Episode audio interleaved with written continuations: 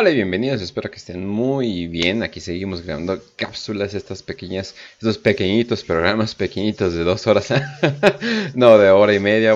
creo que hay veces donde hemos hecho el gran labor de hacerlo de una hora, pero de vez en cuando. Pero aquí estamos listos para hablar de Gabriel Set, que es un nombre muy interesante y ahorita les voy a decir por qué. Pero también es un nombre muy interesante y también de los desgarradores de carne, que se los juro, se los juro que son leales. Así es, así es. Vamos a estar hablando de esta, eh, vamos a decirle, capítulo. Y también muy interesante nombre Gabriel Set, ya que, ¿por qué le pones Set a un literal ángel? Es como que, ah, cabrón.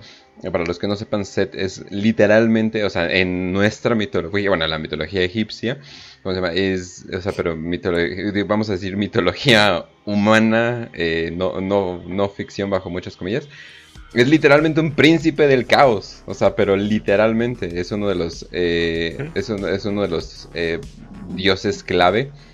Digamos, en, en toda la cultura egipcia. Y varios, pero varios eh, grupos alternativos y satánicos en este mundo lo han agarrado de figura. Entonces es muy curioso que el Gabriel, o sea, le pones el nombre de un literal ángel del mensajero y luego le pones este nombre. Definitivamente yo creo que vamos a ver a una persona que pues tiene como que este... Estos, estos demonios internos, si es que les vamos a decir. Pero pues bueno, antes de cualquier cosa, fácil, ¿cómo estás? Muy bien, que en Chaquilla grabando otra cápsula para el Patreon, para la comunidad de YouTube.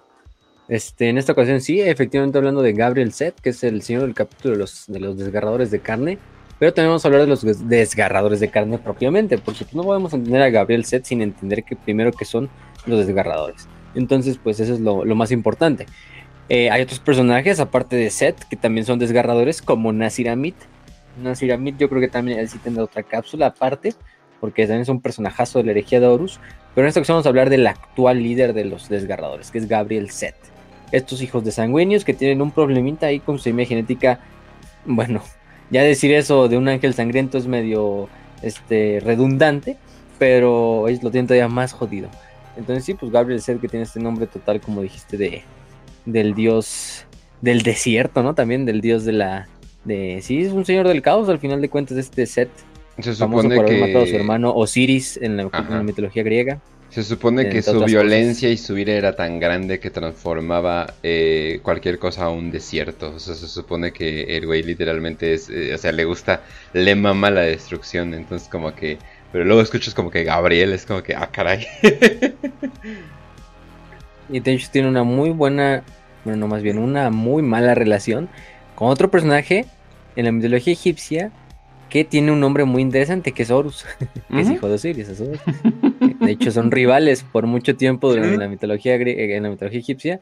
Hay un capítulo entero de las luchas entre Osiris, digo, entre Set y Horus, o de Horus cuando intenta recuperar el trono de su padre, de Osiris, y, pasan muchas cosas. Curiosamente, el primer enemigo de los ángeles sangrientos y por ende de los desgarradores de carne es un tipo llamado Horus, ¿no?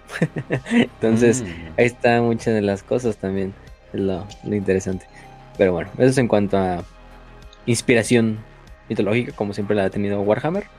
Pero bueno, hay que hablar un poquito, antes de hablar del propio Gabriel, de los desgarradores de carne. ¿Qué son? Este episodio, de hecho, va a ser un episodio tanto de Gabriel como de los desgarradores. Eh, va a ser una cápsula que, toque a los dos, no, no solo de Gabriel. Eh, entonces, tomen esta cápsula también si son fans de los desgarradores, como su propio capítulo. Pero pues, eh, no es una historia tan extensa como la de, no sé, ciertas legiones astartes. Por eso mismo es una cápsula. Bueno, los, desgarradores de carne son un capítulo de la segunda fundación. Es decir, son prácticamente de la, de la fundación cuando este. Cuando Gilliam manda a hacer lo que son el Codex Astarte siete años después de que acaba la herejía de Horus. Son de los primeros capítulos que surgen eh, en esa época.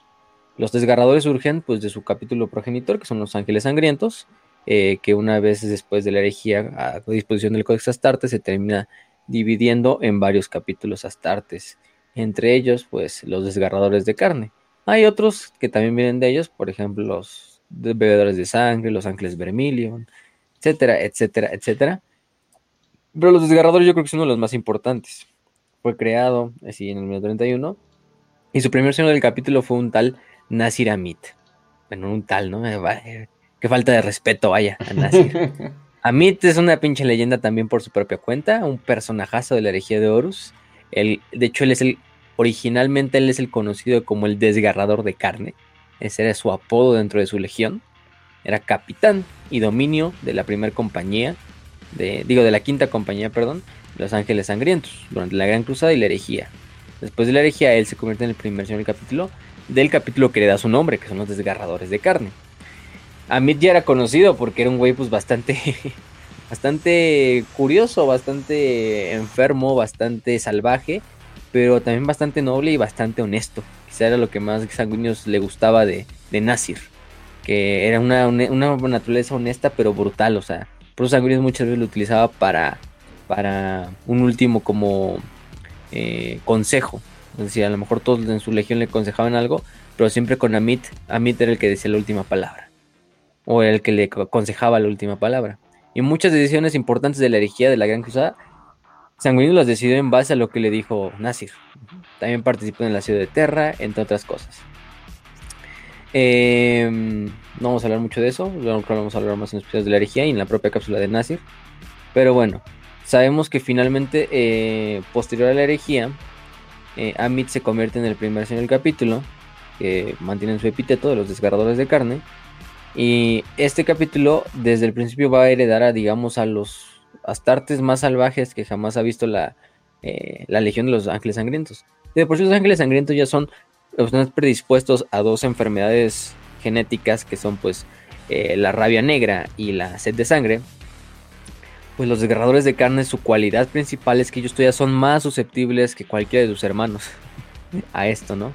Eh, en parte herencia del propio Nasir, en parte herencia de su propio legado genético de cuando de donde procedían de Terra. Por ejemplo, Nasir era un cuasi mutante.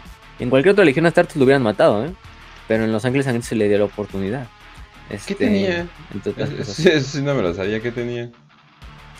No se dice que tenía, pero pues nada más nos dicen que es un cuasi mutante que venía de las líneas de Betia, que era una región bastante tóxica, bastante radiactiva. Entonces, pues no tal como tal nos dicen, quizás su mutación era un poquito más en lo mental. Oh. eh, el güey, sus imágenes se ve totalmente normal, prácticamente, no hay, no hay mucho que ver. Pero bueno, a lo mejor tenía un dedo de más, ¿no? En teoría, cualquier niño del Teletón podrías decir lo mismo, ¿no? O sea, este, pero... Y boca. Pero el, pero el Nasir, pues, según eso. Este, pero sí, de hecho toma ese nombre de Nasir Amit de una antigua obra himalayana, nepalesa. No sé la verdad dónde venga el nombre, no lo conozco. Simplemente nos dicen que es eso. Nasser, Nasser, bueno, el nombre Nasser es más como árabe. Y Amit, no sé qué significa, la verdad. Este, pero luego, lo busco. Este. Que es un nombre, creo que también común ahí en India y, no sé qué madres. O sea. Que es uno de los, de los 108 nombres del dios Ganesha, ya lo vi. Ay, perro. Eh, y también Amit es uno de los celestiales de Buda. Ah, mira, muy curioso. Y en el Islam significa eh, un gesto que utilizan los musulmanes durante las batallas. Ah, bueno. Quién sabe. Pues bueno, el, nombre no es tan importante, pero tiene ese. Entonces Nasir, pues dice, bueno, qué pedo, ¿no? O sea, este. Eh, los Amit y sus seguidores se dejan caer en lo que es el resentimiento, el odio hacia, pues principalmente los traidores. Es obvio. Los traidores van a ser el primer objetivo de ellos mientras estos regresan de Terra. Ellos son de los primeros en, o son de los principales en participar en lo que es la purga posterior a la herejía de, capítulos traidores o de legiones traidoras y expulsarlos hasta, hasta el ojo del terror. Eso hace que Amit y la Legión encuentren un. Eran por esos primeros años eran un capítulo extensamente basado en lo que era la, la flota.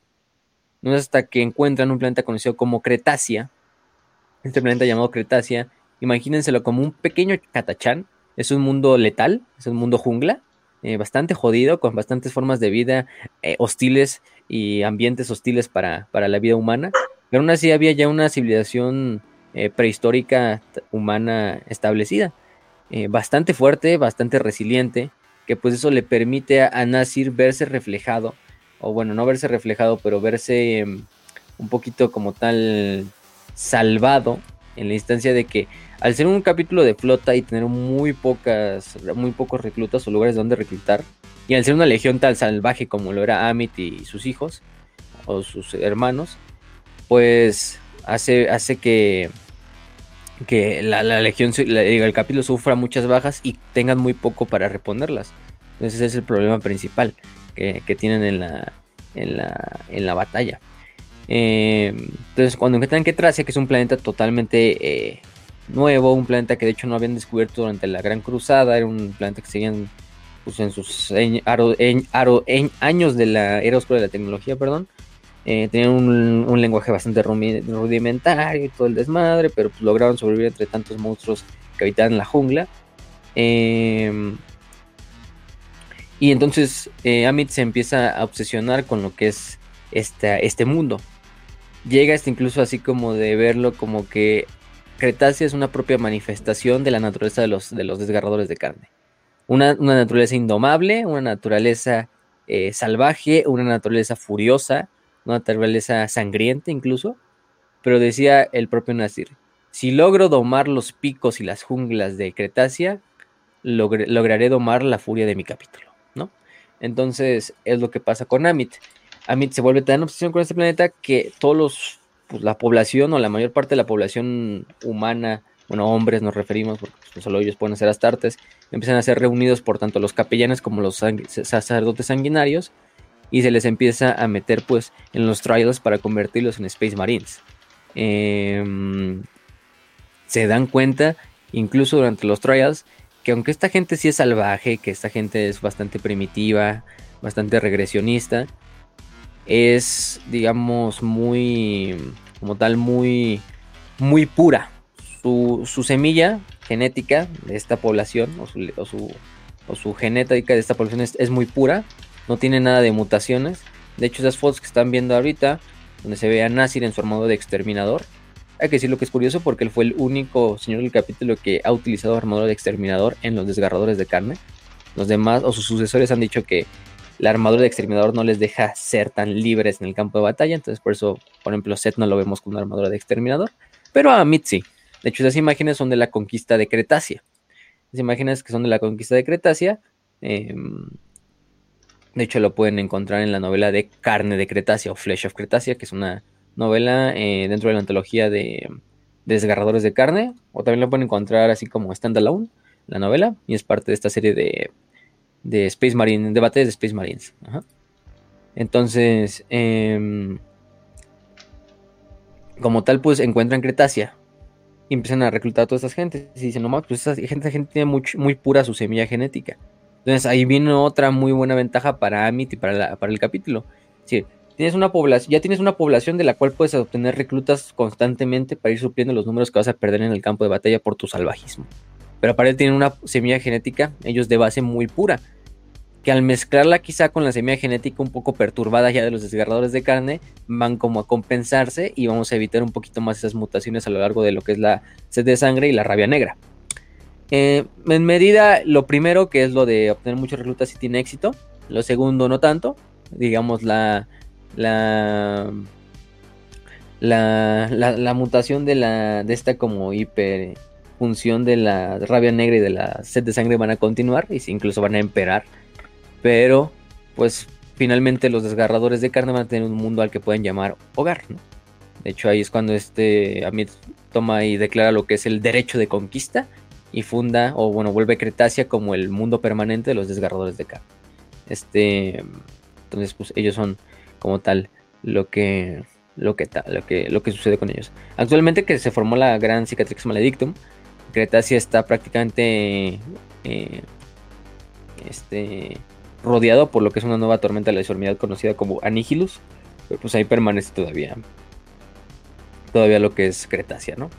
Em, ¿Qué más? Entonces, eh, de Amit, pues van a pasar ciertas cosas. Ya no sabemos del todo qué, es lo que le sucede, no sabemos cómo muere y si en verdad de hecho muere, porque su, su destino final es totalmente desconocido. Solo sabemos que deja Cretácea a bordo de una nave que se desvanece en el eje del sistema. Después de eso nunca se le vuelve a encontrar, pero tampoco se encuentra un cuerpo, entonces nunca se da por muerto. Y eventualmente su sucesor, Gabriel Set, muchos milenios después, va a encontrar su casco, de hecho. Su casco en un Space Hulk conocido como... Bueno, un Space Hulk eh, dentro del sistema Coritos. va a encontrar el casco, de hecho se lo va a poner, va, bueno, va, va a entrar como en, resonancia con, el, con los cogitadores del casco y Seth va a caer inconsciente. De hecho, la reliquia o el casco de, de Amit va a ser destruido por uno de los, de los campeones de la compañía llamado Hargel.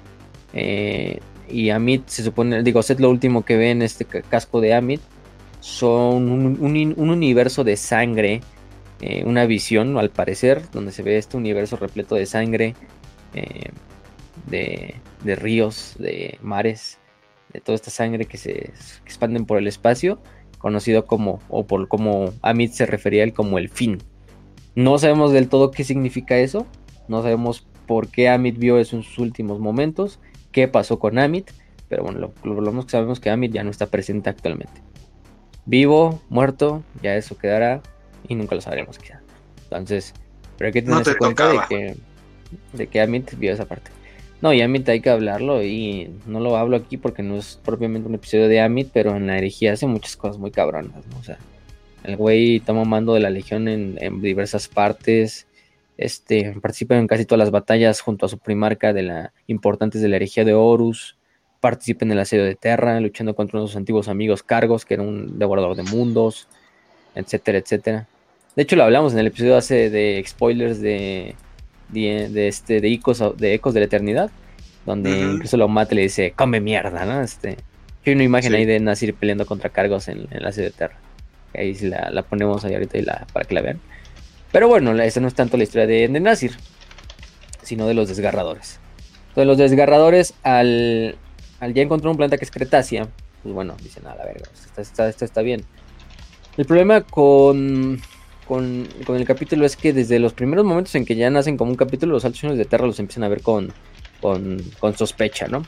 Em, principalmente porque todas las campañas en las que participaban los, legionarios de, esta, de este capítulo, bueno, los los marines de, este capítulo, las listas finales de muertos, tanto civiles, tanto aliados y tanto de la propia, del propio capítulo, acababan con números muy altos. Eso empezaba y, despertaba algunas sospechas de, oye, ¿por qué? Entenderé un poco por qué mueren tantos astartes. De por sí el capítulo es un capítulo que mucho de su doctrina de guerra se basa en el combate eh, a corto alcance. Pero ¿por qué hay tantos aliados civiles muertos? en una, en una, mm, incluso detrás de las líneas aliadas.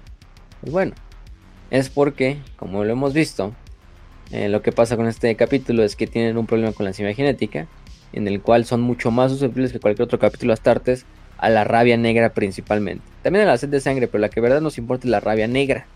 Entonces, si uno de cada 10 marines de los ángeles sangrientos cae a la rabia negra, después de una batalla, pongamos que 5 de cada 10 desgarradores de carne van a caer a, la rabia negra después de una batalla. Simplemente es un número eh, para, para ilustrar lo que queremos decir, ¿no? Entonces, de hecho, por eso hasta el día de hoy, em, los desgarradores de carne solo tienen cuatro compañías enteras de Marines en todo, en todo momento.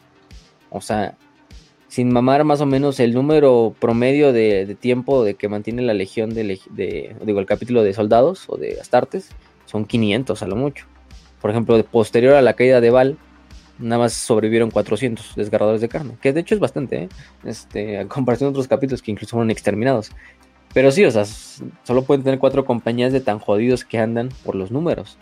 De que, aparte de su doctrina de guerra, muchos caen en la rabia negra y terminan sucumbiendo y siendo, siendo pues, terminando metiéndolos en la compañía de la muerte. Que es curioso que la compañía de la muerte dentro de la, de la legión, o de, la legión del capítulo, pues, eh, es como un organismo, una propia compañía bien establecida.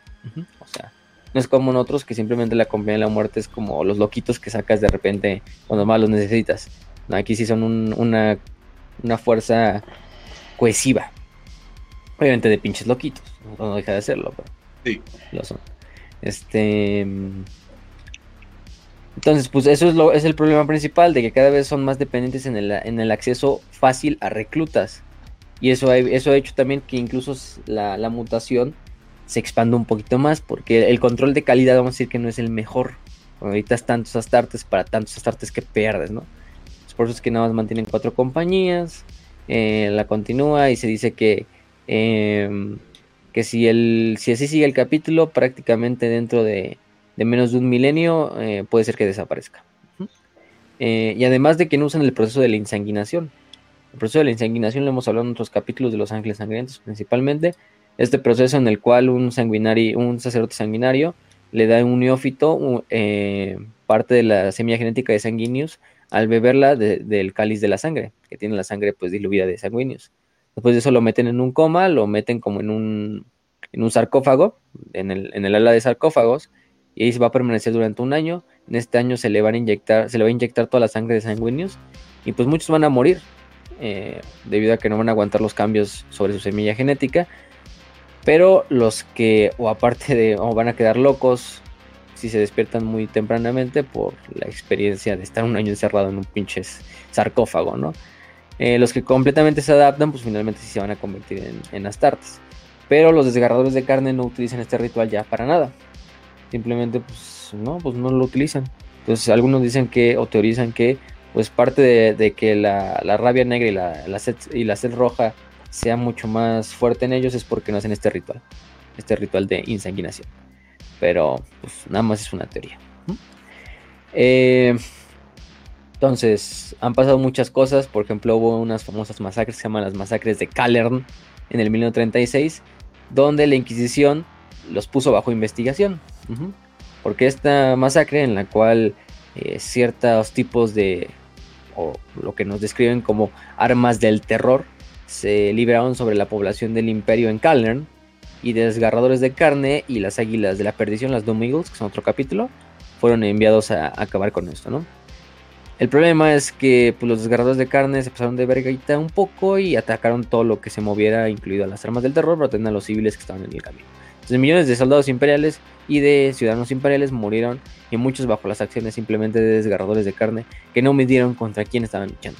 Y la Inquisición los puso bajo la lupa, no hasta el punto de eliminarlos como otros capítulos startes, pero sí están bastante vigilados por la Inquisición. Eh, Posteriormente a la era del Dark Imperium, los desgarrados de carne pues bastante se redujeron como los demás hermanos ángeles sangrientos, después de la devastación de Val, donde ellos participaron pues junto a su señor del capítulo Gabriel Set en la defensa principalmente de Val Primus eh, y luego su evacuación. Eh, lo hablamos de hecho en uno de los capítulos que acabamos de grabar hace unas semanas, que fue el de devastación de Val, donde hablamos exactamente de ese punto de, de cómo Gabriel eh, y los desgarradores toman el liderazgo, o bueno, más bien Gabriel toma el liderazgo después de que Dante cae, o aparentemente cae en batalla, eh, y hacen esta evacuación incluso de Valprimus cuando Cabanda llega, ¿no?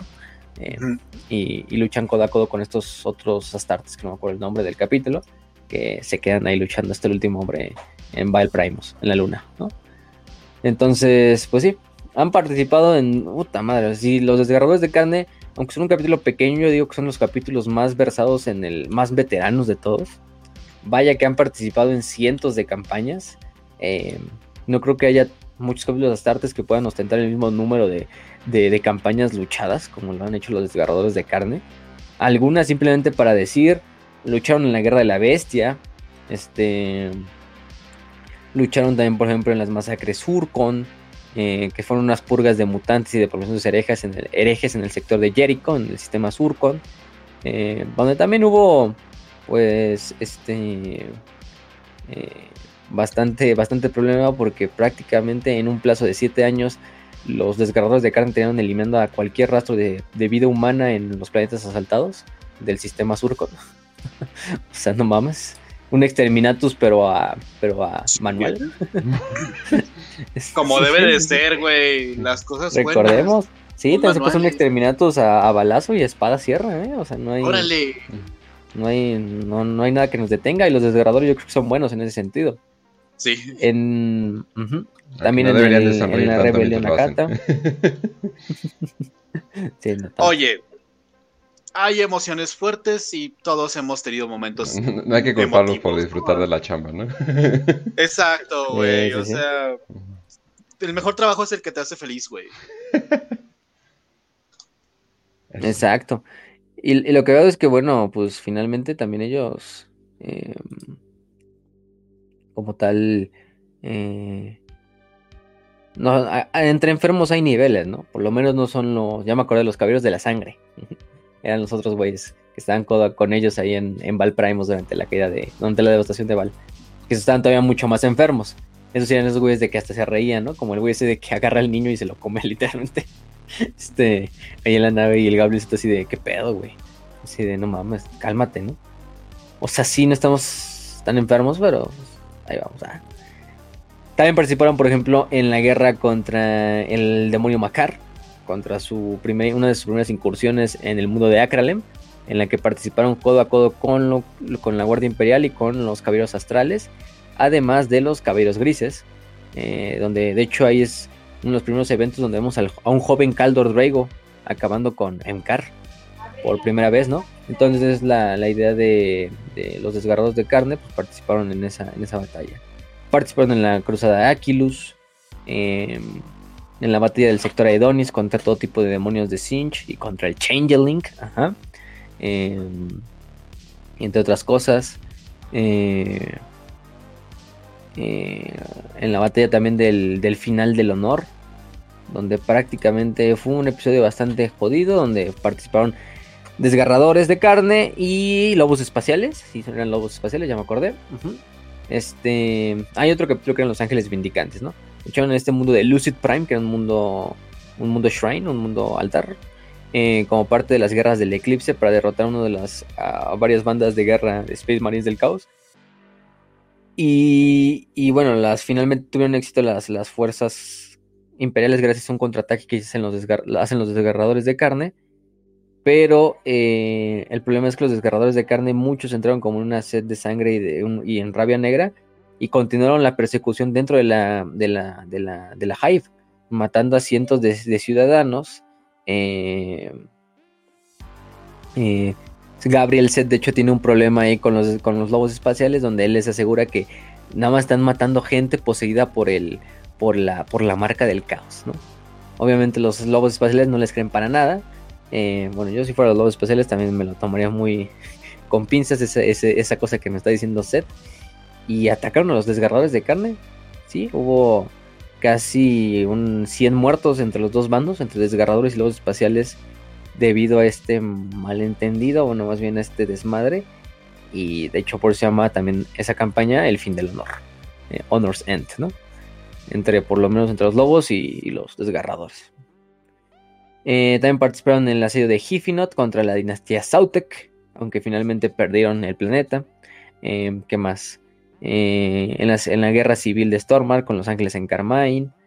En la tercera guerra de Armagedón, donde enviaron cinco compañías. Principalmente ellos lucharon en lo que eran los desiertos de fuego, junto a las hermanas de la batalla de la Orden del, Sudario de Plata. De hecho, cabe recordar, si incluso si se acuerdan del libro de Hellrich, ahí pues, sale Gabriel Set en una de las partes donde está el con, concilio así como de señores de capítulo Astartes y de líderes Astartes junto a Yarrick para la defensa, pues ahí está el propio Set este, presente incluso así Grimaldos, ¿no? Como lo describe así, como ese güey inunda un chingo de respeto, pero también se ve lo pinche salvaje que es y las historias que llegan de él no, no son las mejores historias, ¿no? Este, entre otras cosas. Em, em, y bueno, tuvieron bastante éxito eh, durante esta parte. Em, y el problema es que también tuvieron pedillos ahí durante la guerra de Armagedón porque pues terminaron masacrando a un grupo de milicianos imperiales que se habían eh, levantado en armas para defender sus hogares de los orcos.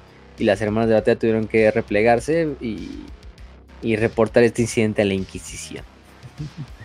Aunque la Inquisición está ocupada en otras cosas, como para ponerle tanto, un poco tanto de importancia. Participaron junto a sus hermanos también en la campaña de Cryptus, que también hablamos en el capítulo de la devastación de Val, que esta fue esta pre-campaña a lo que es Val, donde incluso salieron con lo que fueron miembros de los Necrones de la dinastía Mefrit, de Zaratusa y de Anrakir, el, viajero. Pues Gabriel Z también junto a Dante eh, fue uno de los principales eh, comandantes del esfuerzo Ángel Sangriento o para, para sacarlo o para distraer o por lo menos alentar a la, flota enjambre Leviathan. Y pues obviamente sabemos que participaron también en la devastación de Val, donde tenemos un capítulo entero eh, donde hablamos de esa, de esa batalla. Eh, vayan a verlo. También de la participación de Seth. También lo tocamos. Y pues también recibieron nuevos Space Marines primares, reclutas eh, que mantienen actualmente dos tercios de la fuerza del capítulo. aparentemente con un poco más de estabilidad genética en su semilla para resistir lo que es la, rabia negra. Aunque bueno, el propio Seth dice que si son así, en realidad no son desgarradores de carne. Ya ves, ¿no? Ese problema que tienen muchos capítulos de Astartes con los nuevos primaris que han llegado. En especial si son hijos de sanguíneos, esos son los que más problema tienen con, con esta nueva idea de, Space Marines Primaris. También tenemos que están participando actualmente, por ejemplo, en la batalla de Duomos contra los orcos, o en la campaña de la, del Angels Halo, del halo de Ángel, en, contra lo que queda de la flota enjambre de Leviathan, entre, entre muchas otras cosas. Em, este, pero bueno. Eh, entonces, actualmente están organizados, sí, como, como lo diría cualquier capítulo del Codex, estar pero al ellos tener tan poquitos números, ya dijimos que prácticamente solo tienen cuatro compañías eh, a grandes rasgos ni siquiera tienen nombres ni, les importa mucho eso. Y una compañía prácticamente que es la compañía de la muerte, como una fuerza propia, que es la primera compañía que los pueden ver portando un cráneo, un cráneo blanco, eh, la segunda con una gota de sangre dorada, la tercera con una plateada y la cuarta con una verde. Estos son los, los desmadres. Em, el problema de su semilla genética es que al ser una semilla genética tan inestable, se tiene que recuperar eh, mucho para evitar que caiga en manos enemigas o también para seguirla estudiando. Los mantienen un número muy grande de apotecarios dentro de la, del capítulo. Eh, a comparación de, por ejemplo, otros, otros capítulos astartes, ¿no? Eh, y bueno, ya dijimos que su forma de hacer la guerra es principalmente a base del combate cuerpo a cuerpo. Un desgarrador de carne nunca le va a huir este tipo de combate y de hecho va a intentar replicarlo en cualquier campo de batalla posible. Eso no quiere decir que no, que no tengan bolters, que no tengan armas de largo alcance, que no tengan vehículos. Claro que utilizan vehículos, principalmente vehículos de asalto, devastadores, rhinos, razorbacks, whirlwinds, este, de Val, entre otras cosas. Además, muchos dreadnoughts, tanto dreadnoughts normales como dreadnoughts de la Compañía de la Muerte que bastante, son bastante, numerosos dentro de lo, de lo que es la, eh, el capítulo, pues. Y escuadrones de asalto, que es la fuerza dominante, de hecho, en la mayor parte de los escuadrones eh, y formaciones de los desgarradores de carne. De hecho, creo que quizás son el capítulo Astart, el capítulo Astartes con más número de, escuadrones de asalto eh, en todo lo que es el imperio, por lo menos el imperio. Y no tomamos en cuenta traidores. Entonces, eso es en cuanto a lo disposición de su capítulo. Su semilla genética, ya vimos un ploquito de él. Tiene este problema de ser muy, muy, muy, muy, muy susceptible a lo que es la red, a la sed roja y a la rabia negra. Por lo que ha habido muchos incidentes en el campo de batalla, como algunos de los que ya dijimos, en los cuales unos cuantos desgarradores de carne, pues empiezan a ver que todos los güeyes que los rodean, que no sean de su capítulo, tienen una cara de un pelón, un pelón llamado Horus. Entonces, pues, sin importar de eso, pues van y, y terminan aniquilando a bastantes aliados enemigos también, pero pues en el camino también te llevas bastantes, bastantes aliados. Eso mismo ha hecho que ellos desarrollen una cultura bastante sombría, bastante fatalista, de una aceptación hacia de que eventualmente todos los desgarradores de carne están malditos, están destinados a sucumbir en algún momento de su vida, si no es a la muerte, a la rabia negra. Incluso, incluso este eh, dentro de su propio liderazgo, e incluso el propio Gabriel Set, mantienen esta idea, totalmente hasta cierto punto, punto, no voy a decir nihilista, porque no es nihilista. O sea, los güeyes todavía tienen esta idea de defender hasta el momento en que se los lleve la muerte o la rabia, como dije, eh, defender al imperio, defender a su gente, defender sus tradiciones, defender a los hijos y el legado de sanguíneos, pero saben que eventualmente les va a llegar esta, esta factura, ¿no? que es, pues pues, perder su alma a, esta rabia. Te digo, eh, pues es como muy estoico ese asunto. O sea, sé que me puede ir mal, sé que muy probablemente vaya a terminar mal, pero aún así sigo cumpliendo mi deber, sigo manteniéndome firme. O sea, como pues, estoicismo, más o menos. Es como el, es como el enfermo que tiene una enfermedad terminal y sabe que en algún momento va a morir, no sabe en cuánto tiempo, pero sabe que en alguno. Ese es un facto, pero, pero pues, digamos, no sé, se va a viajar en vez de irse a las quimioterapias. Ajá. y le va mejor. Ah, disfruta lo último de su vida. Bueno, obviamente este es un, ejemplo muy burdo, pero pues en este caso imagínense que la enfermedad terminal, el cáncer, es la rabia negra y el irse a viajar a, Europa es irse a morir y luchar por el emperador hasta tus últimos aliados. Ajá. Y por Pelear contra un orco contra tal. Sí, sí. Lo que hago es que también mantienen esto y, y, y, abrazan esta, esta noción, abrazan esta, esta salvajada en, la guerra, esta, esta, esta locura, lo que les ha ganado bastante infamia. De hecho, dentro de los demás ángeles sangrientos, pues tienen relaciones un poco tensas con algunos de sus hermanos o sus primos, pues, no hermanos, porque siguen siendo hermanos, todos son hijos de sangrientos. Algunos ángeles sangrientos temen a los desgarradores de carne por lo que son, porque se ven reflejados en lo que quizá a lo mejor cualquier descendiente de sanguíneos puede convertirse, ¿no? Además de esos conflictos muy, muy a menudo con la Inquisición, este, entre otras cosas.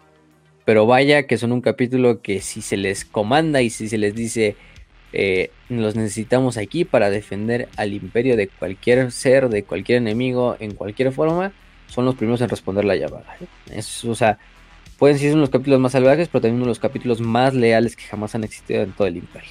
Eso hay que tenerlo totalmente en cuenta. Entonces tienes que tener monstruos también en tu bando, ¿no? Para, para ganar una batalla contra otros monstruos. Y pues los ángeles, los desgradadores de carne son ese tipo de monstruos. Eh, mantienen bastantes naves, siguen, aunque tienen ya un, un planeta como los Cretacia, mantienen una flota hasta cierto punto grandecita siendo Victus la nave insignia prácticamente, que es la única barcaza de batalla de, la, Legión. También la nave que era parte de la nave original de Nasir Amid cuando era capitán de la quinta compañía. Es una nave puta madre viejísima. Desde la Legión está, está, está en servicio, desde la Gran Cruzada más bien. Eh, eso sí, pero por lo mismo necesita mucho, muchos, mucho, mucho arreglo de vez en cuando. Además de, otros, cruceros de, ataque, que es principalmente lo que utilizan, o fragatas tipo Gladius, eh, entre otras cosas. Eh, algunos notables, aparte del, propio set, pues ya es Nasir, ya hablamos un poquito de él, pero no vamos a hablar del todo. Carnarvon, que era su antiguo gran capellán, ¿por qué digo antiguo? Bueno, él era líder de la compañía y también guardián de los perdidos, que es prácticamente el guardián de los perdidos, es aquel que pues, se encarga también de velar por la compañía de la muerte.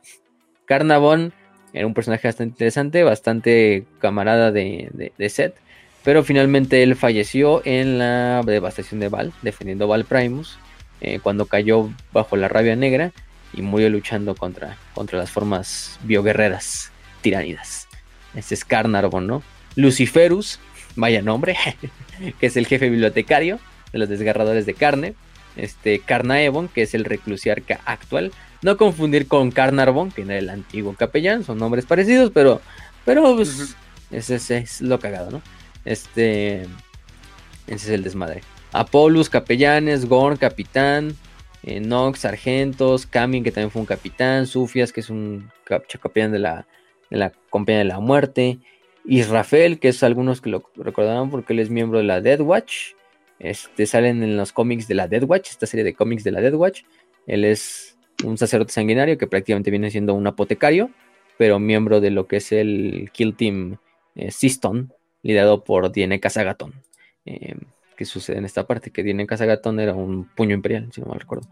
Este, pero ahí está, por si algunos lo, recuerdan de esos cómics, y Rafael, miembro de esa parte. También Krull, que también era otro miembro de la Dead Watch, de la, de la, de los desgarradores de carne, entre muchos otros. Pero bueno, en realidad, en realidad lo que nos importa y de verdad lo que venimos a hablar también es del verdadero personaje principal, del prota. Este, estamos hablando pues de nada más y nada menos que Gabriel Set. Gabriel Set, ¿qué vamos a decir de él? Eh, bueno, Gabriel Set es el actual señor del capítulo, hay que tenerlo en cuenta. También recibe el nombre del guardián de la ira, todos los nombres que que él recibe. Actualmente lleva como más o menos 100 años en el cargo. Eh, bastantes victorias ha visto en esos 100 años, también bastantes derrotas. Estas derrotas principalmente es ver hermanos caer bajo la rabia negra, lamentablemente. Y, y Seth es un personaje, pues no sé cómo describirlo, este, bastante multifacético. El güey en sí mismo es un gran héroe, es un héroe de leyenda, es un noble, es un güey que tiene bastantes escrúpulos a la hora de hacer la guerra, bastante racional, pero que en el momento también de la batalla se deja llevar. Se deja llevar. Vaya que se deja llevar el cabrón. Y este... Entonces, la relación que tienen muchos imperiales con Gabriel es una situación de odio y respeto. Lo odias por lo que representa su capítulo y lo que él representa él al ser el líder de ellos, pero también lo respetas por el grado de maestría en la guerra que ha pues, mantenido por 100 años más o menos. Además del gran duelista que es. Vaya que yo creo que si es del top duelistas actuales del imperio, sin pedos Gabriel Set entra, o sea. Sí. Cañón, ¿eh? Pues vean, vean, creo que la, la, manera más fácil de reconocerlos por la pinche pose que tiene, siempre tiene la misma pose y es de ¡Ah! Sí, con, con la pinche espada en mano, este, con la dos manos, River, ajá, valiendo de sangre. Sí, sí, de, esta pinche chainsword masiva. sí, sí. sí. o sea, no mames. Cabrón. Se, supone que una espada te tiene que llegar como al pechito o al hombro máximo. Se supone que eso. No, él, es casi de su tamaño. No. Sí, no, no mames, está gigantesca la chingadera. sí, Gabriel, pues, este. Eh, como tal, es, lo, es lo interesante de, ese personaje. Es un personaje bastante dual. Es un personaje también, ya dijimos, que absorbe mucho de la idea esta fatalista de, su, de su capítulo. Eso sí es como hasta el avatar, yo diría, de esa ideología. Pero como que he intentado cambiar. Yo creo que en los últimos libros como que han intentado cambiar eso. O sea, ha visto como un crecimiento del personaje del propio Seth. En especial en el último de la devastación de Val, ¿no? Donde Dante le deja en claro. Porque Seth sí es así de... No, bueno. Tú no eres mi camarada, no eres ni siquiera un amigo. Simplemente eres mi compañero de guerra. Eres mi, mi hermano de batalla y ya. En el momento en que acabe esta batalla en, en Val, pues tú, Dante y yo salimos y nos y como siempre estamos bien, pero no no me a mí no yo no soy tu amigo. Es muy cagado eso de que Dante le, sigue insistiendo de, bueno, güey, yo sí te veo como un compa, como un amigo, un amigo sincero, ¿no? Y la, y la chingada. Y ser como que todo el momento de la, de la historia sí se queda así como en esa idea de, como en ese dilema de, o sea, es que los güeyes están tan traumaditos con su pedo ahí de que como que no pueden aceptar ningún tipo de aprecio exterior que venga hacia su, hacia su capítulo. O sea, digamos, ellos como, a mí tírame mierda, a mí no me hables bien, güey. Este, a cierto punto, entonces, es lo, es lo cagado con ellos, o sea, eh, es algo muy, muy cagado. Pero lo bueno es que Seth en el último libro de la devastación de Val es como que empieza a cambiar ese, esa, esa, idea, ¿no? Después de lo que sucede y finalmente de lo que ve y de lo que sucede en, en Val, ¿no?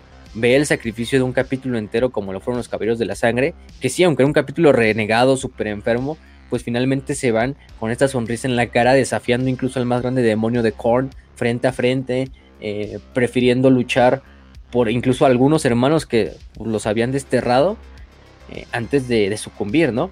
Eh, regresa, regresa Val, ve todo la devastación de lo que alguna vez fue la obra de su padre, o sea, de su padre genético que es Sanguinius, y aparte ve a uno de sus mejor, a sus hermanos más grandes que jamás ha conocido y con el que ha luchado codo a codo pues, durante cientos de batallas, como lo es Dante, tirado ahí en el suelo, derrotado por lo que aparentemente fue el, el, el ¿cómo se llama? El Swarm Lord.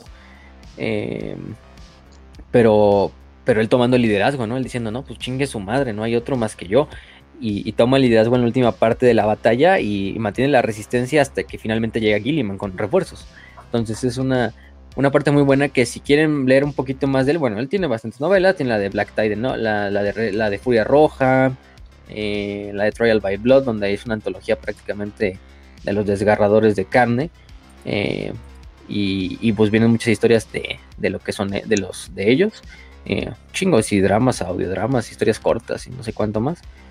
Pero Devastación de Valle creo que también son los libros donde más se le da crecimiento al buen Gabriel en cuanto a ese estilo, ¿no?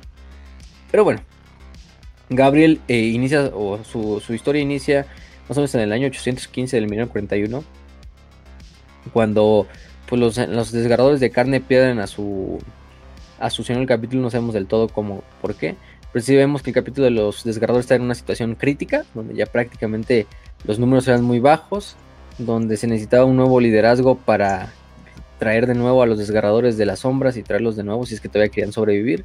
Y Seth lo primero que hace es ir a Val a tener audiencia con el comandante Dante. Este.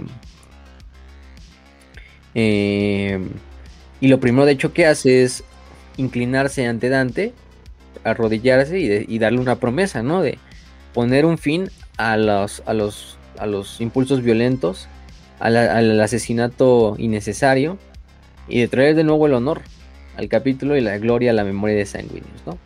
Este. Eh, cuando llega, pues el güey era un güey que pues ya estaba versado en la legión, pero no sabía. Es decir, todo sino el capítulo cuando asciende a esta posición, pues se le revelan ciertos secretos que los demás hermanos de batalla no conocen. Los adultos sanguinarios le presentan toda esta evidencia de que al, al, rey, al ratio que va la, la legión, cayendo ya sea por muerte o por locura, mm. eh, esto, esto está excediendo constantemente las capacidades para reponer esas pérdidas.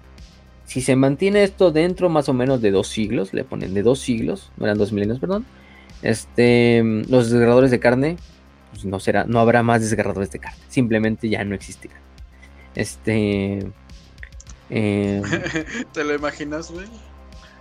La situación de minions en este ratio, en términos de desgarradores de carne, no tenemos desgarradores de carne. Me lo imagino así, güey. La verga. Es más o menos así. Igual está pelón como Seth, el, el grupo. Este. Es cierto. Más minions rojos. Este, pero bueno. sí, entonces ahí es donde Seth toma esto de. Bueno, si es necesario que los desgarradores muramos y seamos extintos, pues que nos extingamos, pero en la gloria, ¿no? Y que nuestro, nuestra leyenda pase a la historia y en y en orgullosa remembranza, ¿no? A través de rumores de brutalidad, locura y derramamiento de sangre, ¿no? Este. Los últimos minutos de nuestra historia los vamos a pasar con la gloria. Mucha idea también de lo de Seth es que Seth busque como un final digno para el, capítulo. Si es que dice. La devastación de Valkyrie era el más, más obvio. Finalmente no encontraron ahí su muerte. Seth, afortunadamente, tuvo esa idea de que, bueno, Sí, yo quiero mi final glorioso para mi legión, eh, para mí, digo, para mi capítulo, para mí, porque no hay otra forma, tarde o temprano nos vamos a morir. Pero este no es el momento, ¿no? Este no es el momento, no puedo, no puedo, no puedo, no puedo hacerlo aquí y dejar a mis hermanos simplemente morir para cumplirme un capricho. Porque al final de cuentas es lo que es, es un capricho. Los desgarradores. Este, tengo que defender Val y, mantiene esa como a, raya ese, impulso de pues tanto de matarme, pero así como de quedarme aquí a hacer un pinche last stand y, aquí a lo, a lo, puro pendejo, ¿no? O sea, sí va a ser glorioso, pero pues en, el gran esquema de las cosas no va a traer ningún beneficio para, para Sanguinius, para el emperador, que importa. Eh, es lo más, lo más importante, ¿no? Bajo el liderazgo de Seth, los desgarradores de carne, eh, bueno, Cretacia, su mundo se convirtió más que nada en una armería, una armería automatizada, un centro de reclutamiento eh, empezaron a hacer patrullas a lo largo del segmento Multima, del segmento Tempestus, además de, mandar mucho a los bibliotecarios a buscar este, eh, llamadas astropáticas de asistencia. Es decir, para pues, enviar soldados de los desgarradores a donde hubiera. No, incluso hasta la más insignificante invasión alienígena, del caos, rebelión, los desgarradores de carne iban a estar por lo menos presentes, al menos, al menos incluso con una escuadra. No, lo que hizo Seth fue de empezar a enseñar otra cara de los desgarradores a la galaxia, ¿no? Una cara como te esperarías de un ángel del emperador, ¿no? Eh, obviamente ya vimos que no todas tuvieron éxito, no todas las campañas fueron exitosas y no todas salieron como estuvo planeado, con las que ya mencionamos hace rato. Eh, este, algunas masacres, algunos exterminatus a mano, eh, pues no, no deja de ser 40k, no deja de ser el Melina 41, no deja de ser el Imperio de la Humanidad, así de brutal. Entonces, sí. pues sí, tampoco podemos chingar a Seth todo, por eso, ¿no? Ese pedo con los, lobos espaciales también lo vimos, donde incluso Seth estuvo presente. Entonces, lamentablemente para Seth no ha sido un, camino de éxitos, ha sido un camino también de fracasos, bastantes fracasos. Eso sí, hay que ser, hay que ser sinceros. Eh, pero ese es más o menos el objetivo principal que tiene eh, Gabriel, o Gabriel con su, con su legión. Eh, ¿Qué más, por ejemplo? También tenemos este, esta parte donde en el mundo de Hamelina, que era un mundo bibliotecario, los, los desgarradores mandan una fuerza para luchar contra las fuerzas del archienemigo, ¿no? Eh, para evitar que estos güeyes entren y, tomen los data stacks y los archivos del mundo de Hamelina. Y quien más los acompaña no nada más son ellos, no nada más van ellos. También participa Astorat el Sombrío, gran capellán o alto capellán de los Ángeles Sangrientos. Este. Eh, que viene en busca de estos miembros de la Compañía de la Muerte que siguen vivos, pero a través de los desgarradores de carne. Entonces viene a matar a, matar prácticamente a todos aquellos que hayan sobrevivido a la, rabia negra. Eh, que eran cinco los más o menos los starters que quedaban. Los demás ya habían sido muertos en batalla. Y cuando Astorat pone, pues empieza a hacer este desmadre. Eh, eh, como tal. Eh, Astorat empieza a matar uno a uno a estos miembros de la. De los desgarradores de carne que están pues como tal. malditos, si lo quieres ver así ya. y, y bueno, es el problema. Eso trae algunos problemitas ahí con. Con con, ¿cómo se dice? Con, con los desgarradores, porque finalmente tus hermanos son desgarradores de carne, y pues Astorat es un ángel sangriento. Y aunque sí, él tiene el deber de ir y acabar con cada uno de estos, o darles el regalo de la muerte a estos pobres diablos que son los güeyes de la compañía de la muerte, pues no, no, no, no, no tiene, no tiene por qué hacerlo cuando no son suyos, ¿no? Bueno, lo que más o menos decían. Eh, pero bueno. Eh, son algunas de las instancias. Ahí pasan otras cosas que no, vamos a hablar tanto. Eh, pero Seth este, finalmente llega a lo que es Val. De hecho, él desembarca en Val solo. Eh, para confrontar al alto capellán. Ajá, a este Astorat. Imagínense los huevos de Seth para venir con Astorat. Que por si Astorat es uno de los huevos así más pinches temidos, yo creo que en todo el imperio. Así de no mames, ese güey está enfermo. Ese güey está tétrico, cabrón. Parece un pinche ángel de la muerte, o sea, literalmente el güey es como un sanguinius negro. bueno, no en el sentido literal, sino un antisanguinius. es como el, papa, el, papa, negro. Este, así. ¿no? no, no, no. Pero sí, llega y se confronta con este, con el alto capellán, empiezan a decirse de mamadas y de palabras y, y le dice hasta, pues mantén, chécate tu tono, ¿eh? Cuando estés hablando a mí en mi casa, ¿no? Este... Eh, eh, y ya finalmente llegan como un acuerdo donde, bueno, el desgarrador también le dice, bueno, pues, este, el único que yo puedo tratar con mis hermanos soy yo, tú no tienes ningún pinche derecho. Hasta le, finalmente llega y dice, bueno, no mataré a ningún desgarrador de carne mientras tú estés vivo. Eh, pero que este destino de los malditos no es para ti para decidir, ¿no? O sea, eh, solo es por la gracia del emperador y, la mamá. No, siguen peleándose, este siguen diciéndose mamadas, uno le responde, etcétera, etcétera. Seth le dice, ¿por qué estás tan feliz o tan, tan contento contigo mismo de matar a tu propia sangre? Dice, no, no es que me esté contento, simplemente es que lo tengo que hacer, no, a ver. Ya, o sea, em, entonces, Seth se emputa, Seth se emputa y, y golpea a, Astorat en el, en el, en el pecho y le empieza a dar un, con su con, un martillo bastantes golpes a lo largo del casco o de la, de la cabeza.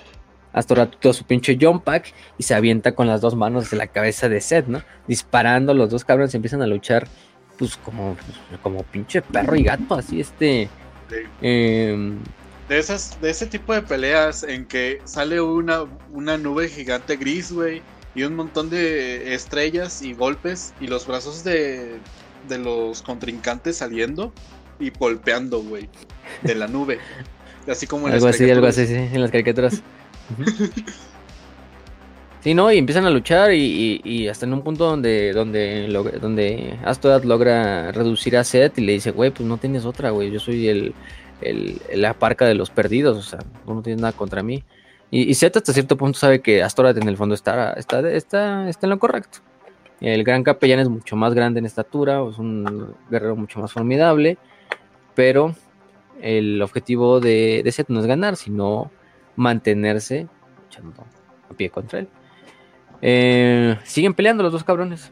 O sea, eh, siguen dándose putazos. Hasta cierto punto, los dos, como que mantienen este pedo de darse golpes no letales. O sea, una verguiza, pero saben que los dos están intentando matar. Em, finalmente, luego Seth lo que hace es como que Seth le, desmadra parte de Jump Pack a Astorat. con un esfuerzo lo que hace Seth es prácticamente hacerle un pinche suplex así, hasta ahora hasta la verga, este, casi casi.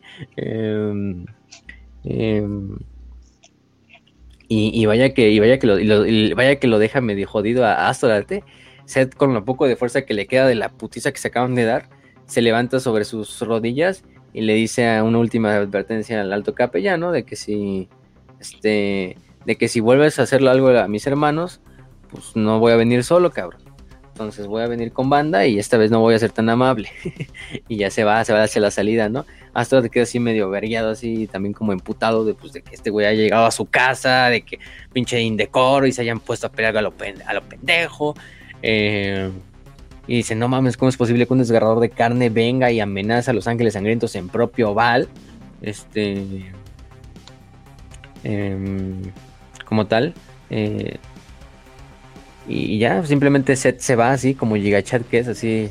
Porque incluso este, este, este Astorat le, pregunta si te has vuelto loco, no sé qué. Y Seth simplemente eh, le dice, hice lo que tenía que hacer y ya se va a través de la puerta a la verga y se va a través hacia, hacia este, hacia, ¿cómo se llama? Hasta Cretacia. O sea, ve este pinche güey así llega a, a, Val sin previo aviso, le vale verga toda la seguridad, se la pasa por los huevos, llega a la casa de Astorate, o no, a los aposentos de Astorate el sombrío, lo reta una pinche lucha de, palabras y luego una lucha de apuntazos y, y se va. Le, hace un pinche suplex bien mamona a Astras donde lo dejan. Se rehúsa a elaborar y se va. Y se rehúsa a elaborar y se va. Ay, perro. Este, Para que vean, ¿eh? no es cualquier pendejo, no es cualquier pendejo. Este sí. Pero bueno, no, no, no mames. Este. Sí, sí, sí, este. Bastante que ese güey. Eh, es el desmadre. Y bueno, en el 1998 participa en la Tercera Guerra de Armagedón, donde él personalmente va a liderar cinco compañías este, bueno, cinco compañías más bien, eh, bueno, cinco compañías porque también fue la compañía de la muerte. Entonces prácticamente todo el capítulo de los desgarradores fue partícipe en la, tercera guerra de Armagedón. Donde casi les declara excomunicate traidor y ya dijimos por qué, por ese pinche evento donde ah, eh, terminan asesinando una milicia imperial que ah, una vez que los, los desgarradores de carne se quedan sin orcos que matar, pues se van contra la milicia local, es el problema. De hecho, entre los orcos de Armagedón, incluso el capítulo les, lo empiezan a llamar, los orcos lo empiezan a llamar como los comedores de muertos, Eaters of the Dead, ¿no? Este, incluso los orcos se graba o se queda registrado que durante el resto de la campaña de Armagedón, los orcos se sabía que cuando veían los desgarradores de carne en el campo de batalla, es decir, si veían que sus scouts que estaban cerca, los orcos se retiraban ¿eh? del combate, se retiraban del combate y y, evitaban lo más posible luchar contra los desgarradores de carne. Eh, incluso después de, después de ese incidente, ¿no? Donde prácticamente exterminaron un ejército completo de orcos y aparte de eso exterminaron a sus propios aliados, a estos milicianos imperiales. En esta batalla donde participaron conjuntamente con miembros de la Orden del Sudario de Plata de las Hermanas de Batalla, que fueron las que los acusaron con la Inquisición prácticamente. Eh, eh, como tal. Y que fueron estas, estas unidades. Y pues lamentablemente sí, pues, em, ellos recomendaron la orden de éticos que los declaran excomunicate traidores. Pero afortunadamente no pasó a mayores. bueno, afortunadamente para ellos. Pobre de la gente que murió. Ah, creo que está en el estómago de un desgarrador de carne. a huevo. Bueno, no son tanto ellos, ellos no son de comerse la carne, sino esos más bien son los pinches este, bebedores de sangre o los comedores de carne, que son otros. Este, pero bueno. Eh, posteriormente a los eventos de este desmadre, Seth fue convocado por Lord Comandante Dante, o Lord Comandante Dante, para, en Val, ¿no? Este, para, lo, para la creación de lo que era la Huesta Angelical, ¿no? Para la formación de todos estos miembros sucesores de la, de la, de la, de la, del capítulo y en parte lo iban a juzgar por esto mismo, por ciertos eventos, no solo el de Armagedón, sino por otros eventos este, previos que los desgarradores de carne habían cometido. Y, cagadamente Seth va y dice, no, pues yo voy solo, a mí me vale verga. Voy, porque sabía, Seth sabía de antemano que el, el concilio o el cónclave que había llamado Dante era para juzgarlo a él y nada más a él. Este Así de, y dice, pues yo me regocijo en ver esas pinches miradas de esos güeyes que, que, que me ven con ojos de odio, ¿no? Entonces va, ¿no? Y, y, se juntan todos estos en el Forum Judicium, que es una, una locación ahí dentro del Arx Angelicum, que es como una corte, eh, que es pues, una corte arbitraria para, para todos, estos, todos estos desmadres, para hacer juicio sobre los, los vástagos de sanguíneos en cualquier cosa que hagan mal. Y, y bueno, empiezan a, a, surgir, ¿no? Este, las, las, las, acusaciones hacia Seth, ¿no? Y hacia su capítulo.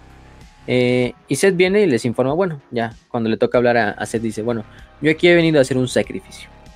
Eh, este, pero este sacrificio no me incluye a mí solo. eh, si me quieren maldecir, si me quieren juzgar y si me quieren sentenciar, remover mi nombre y el de mi capítulo y todas mis hazañas de la historia del imperio, está bien. Este, está bien. Pero solo, lo haga, solo háganlo conmigo. A mi capítulo, manténganlo fuera de este desmadre. Dante le informa al desgarrador de carne de que él no está en posición de hacer ninguna demanda. El castellán Sargo, que era el señor capítulo de Los Ángeles en Carmine, este, igual le dice, no, pues tú no tienes ningún derecho aquí a decir y a poner condiciones, o sea, tú qué te crees y que la verga, ¿no? Este, eh, dice, eh, Seth simplemente le dice, sí, tengo toda la fuerza, tengo todo el, tengo toda la potestad para decirlo y, solo yo puedo hablar acerca de mis hazañas y de mis desgracias, ¿no? Ninguno de ustedes más. Este, sea como sea, eh, el, el, juicio les dice, les promete que los desgarradores de carne van a seguir luchando en el nombre del emperador y de sanguíneos, aunque a la asamblea no le guste.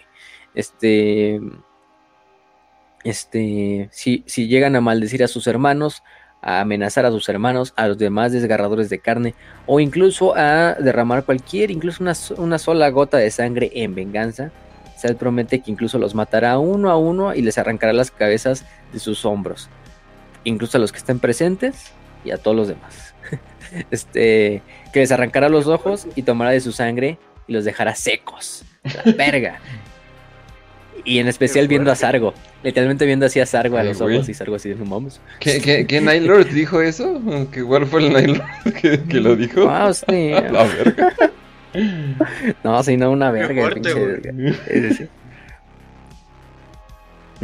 Su verga. Y bueno, le dice, Sargo obviamente dice, no mames, que es pinches amenazas, a mí no me amenazas. Y, este, y el desvergue, ¿no? Este, da- rápidamente Seth lo, lo calla, le dice que Sargo eres un hipócrita. Este, eh, eh, eh, como tal, también entra, por ejemplo, ahí este Geron, que era un miembro de Los Ángeles, bueno, sino el capítulo de Los Ángeles Numinus, es otro de los capítulos. Y como tal, ¿cómo, cómo le dice? Este, es que tiene una, le dice una cosa muy, muy, muy rara.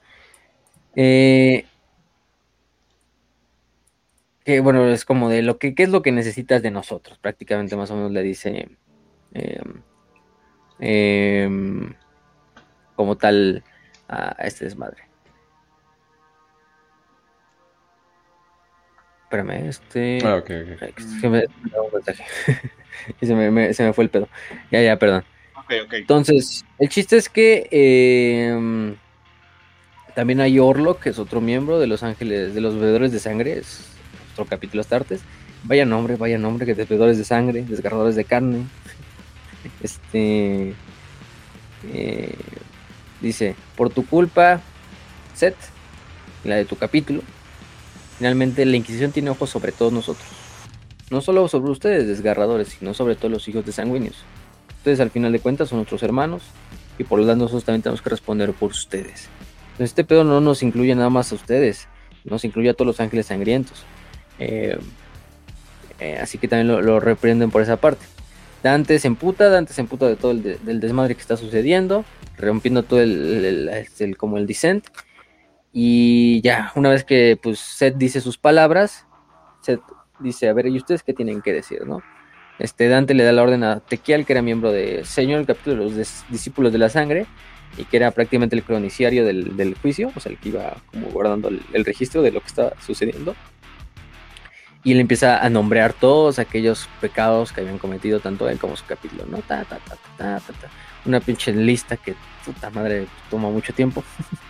este, Gabriel pues, se mantienen en el centro de todos ellos como un hijo roto, como un hermano huérfano, un, hermano sin hermanos, este, y va diciendo cada una, ¿no? Como la guerra de civil de Stormak, etcétera, etcétera, este, entre otras cosas, ¿no?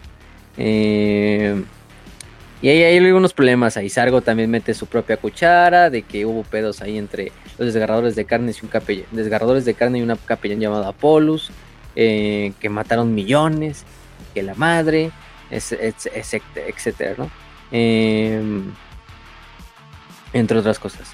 Seth intenta dar una réplica, o replicar, este, como tal, de que aquellos que habían sido asesinados eran porque estaban tocados o por el caos, o por los senos o que eran demasiado débiles como para mantenerse a flote contra sus opresores y era mejor que pues, murieran ahí, ¿no?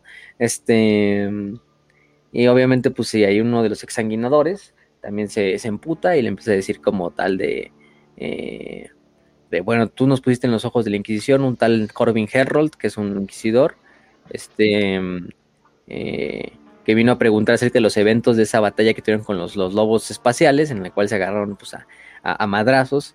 Eh, este, eh, el inquisidor lo que hace es intentar entrevistarse aparentemente con Seth, pero en realidad está dentro de la nave para infiltrarse en la, en la, nave de, de, Seth y buscar evidencia que pueda mantener su, caso en la Orden Hereticus y de esta manera pues ya declarar como traidores a los, a los ángeles, a los desgarradores de carne. Eh, se encuentra de hecho por ahí a un Astartes que está, que cayó la rabia negra y que está encadenado a lo que son los muros de la, de la nave. Y dice, no mames, aquí está la prueba que necesito. Eh, ahí es cuando llega el capellán Apolus y no que el pinche inquisidor, ¡pum! a la verga. Eh, lo deja inconsciente y el resto del séquito del inquisidor son asesinados por los demás desgarradores de carne. Seth pudo haber matado al inquisidor, sí, pero este Em, pero este, lo que hace Herrold finalmente es cuando regresa a la conciencia, eh, se tiene uno de sus bibliotecarios y crea como un link psíquico entre lo que es el, el entre el inquisidor y aquel hermano ese de, batalla que había caído a la rabia negra. Entonces Herald se ha expuesto como tal a todas las pinches síntomas de pesadilla que son los que tiene la rabia negra y, le rompen, lo rompen mentalmente al inquisidor, ¿no? Este eh, dice, pues querías ver el terror de lo que significa ser un desgarrador de carne, pues aquí lo tienes, pinche inquisidor metiche, hijo de puta, ¿no? Y sí, Seth sí va diciendo, no, pues sí lo hice, pero pues fue por esto. casi casi decide, sí, pero, pero se lo merecía. lo haría otra vez. Casi casi así de, así como para juicios de Nuremberg, así donde están riendo. El basadote. no mames. Este, sí, sí hice los crímenes de guerra y ah, los haría otra vez. Este. Mm, El basado. Sí, incluso le pregunta al inquisidor, ¿tú qué gusano asqueroso tienes derecho a denominarnos nosotros como herejes, no? Eh, después Big Herald, lo poco que queda de Herald, se quita la roseta imperial eh, y, se va a la verga, ¿no? Eh, entonces, entre otras cosas, pues sí, lo siguen, lo siguen ahí pues juzgando entre, entre todos los demás eh, hermanos de batallas y de, bueno, mira, ves una sola de las cosas que acabas de cometer y, todavía te burlas en nuestra cara, ¿no? De, que era necesario y la, y la chingada, ¿no? Em, y, y se te empieza a entrar en la retórica de, bueno, pues lo que yo hago es parte de la rabia negra. Es algo que todos compartimos aquí los que estamos presentes. Todos ustedes pueden caer ante ella, incluido tú, Dante. Este, nadie es inmune a ella. Nosotros solo, digamos, la mantenemos a flote a través de la gloria en la guerra, a través de, adoptar ese, ese, esa, ese, ese, lado salvaje que tenemos los hijos de sanguíneos. Ustedes simplemente lo que intentan hacer es ocultarla bajo ideas de nobleza, bajo ideas de heroísmo, bajo ideas de, de, de, arte, entre otras estupideces, ¿no? Más o menos. Pero pues es lo que es. Pues sí, al final sí.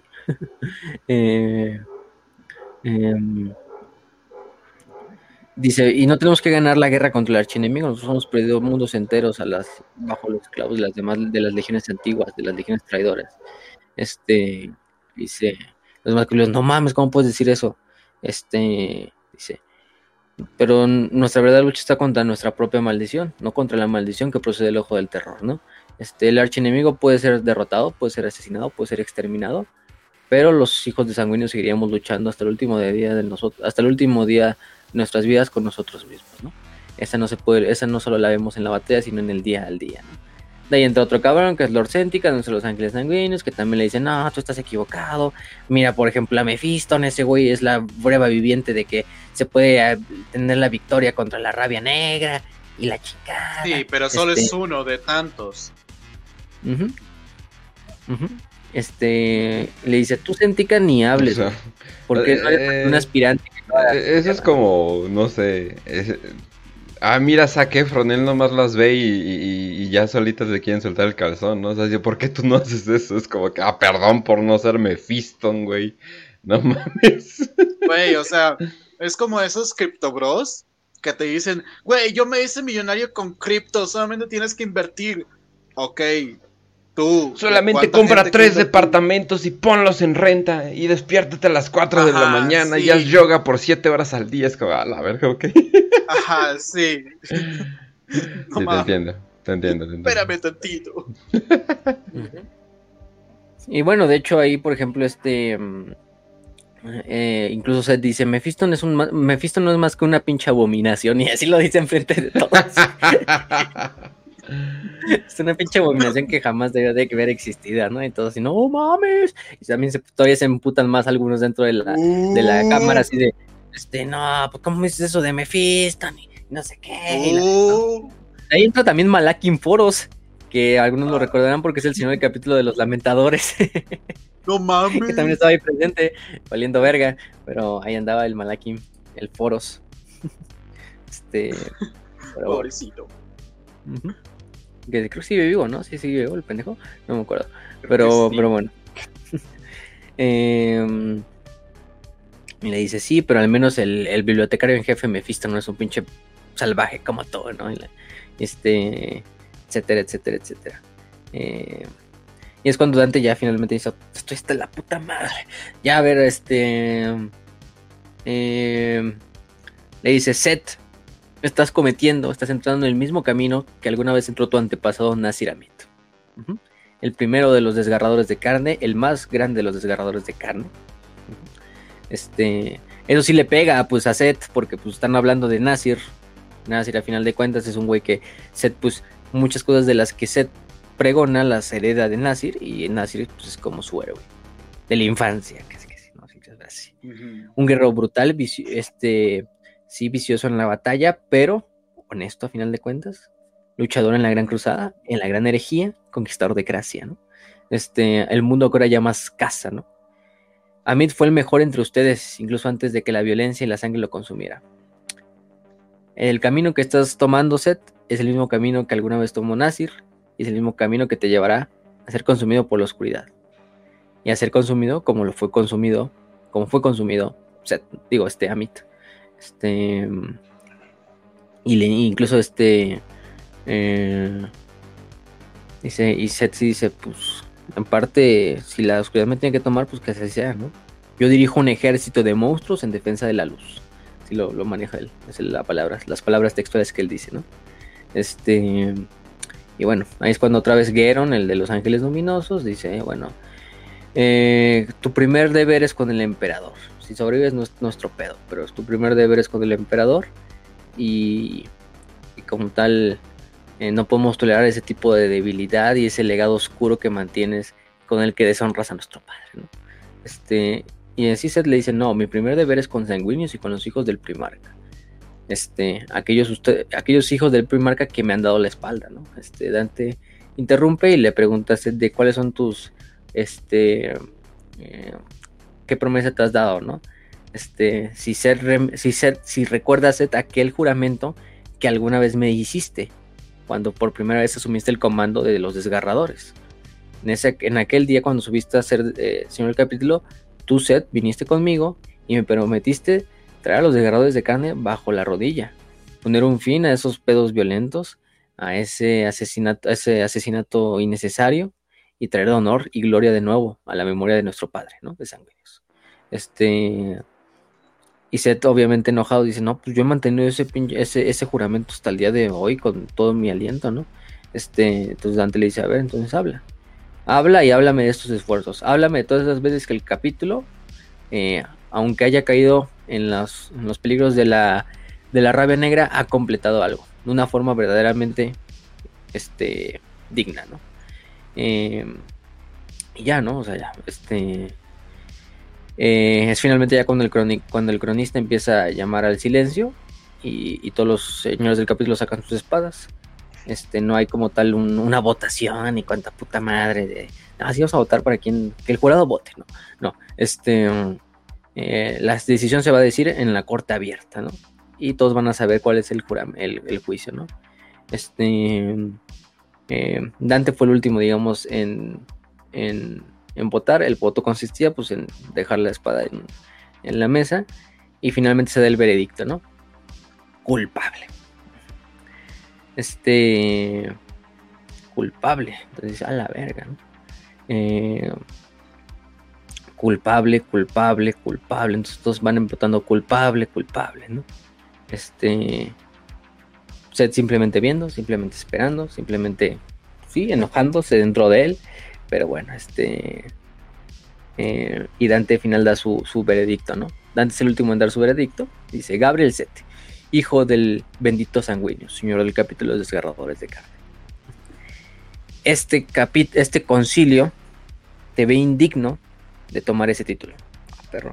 Este, y le informas de que los desgarradores de carne van a ser eh, desbaratados como capítulo y que una porción de sus números van a ser metidos a otros capítulos y puestos bajo el comando de un capellán que se encargue de vigilarlos.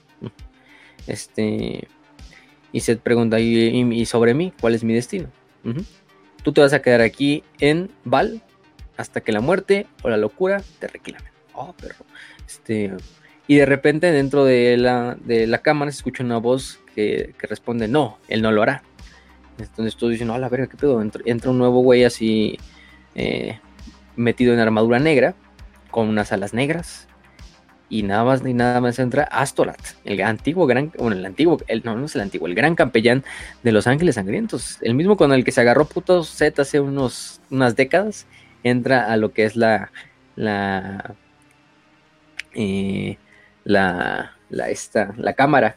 Dante se le dice, Astorat, tú no tienes derecho aquí para estar ni para mm, sobreponerte a mi autoridad, ¿no? Yo soy tu, alto mando. Hasta le responde, ¿no? De, este, em, que no, no estaba eh, echando fuera su autoridad, em, sino que estoy en la misma línea que te mantienes tú. Porque finalmente él es el último árbitro eh, en las cuestiones de la rabia negra y de sus víctimas. Dante finalmente pues, no tiene otra más que aceptar que esté ahí el pinche Astorat y dice, bueno, a ver, habla, ¿qué quieres decirnos? Este, eh, pero que tu decisión no tenga nada que ver y no va a interferir con nuestra decisión del concilio. Astorat le informa a la asamblea de que, de que él ha traído redención, no ha traído una, una, un desacato al tribunal. Este, Astorat le responde de que eh, ha traído redención no solo para los desgarradores de carne, sino para todos los que están presentes. Y que ha venido aquí a detener a los señores del capítulo de hacer un grave error, ¿no? Se se pone así de, tú qué chingados, ¿qué haces aquí? Pues, ¿Tú qué derecho tienes, Astorat? Este, y Astorat siempre dice, no, yo soy el redentor. yo soy el ejecutor de sanguíneos, yo soy el único que tiene potestad para hablar de esto de la verga, ¿no?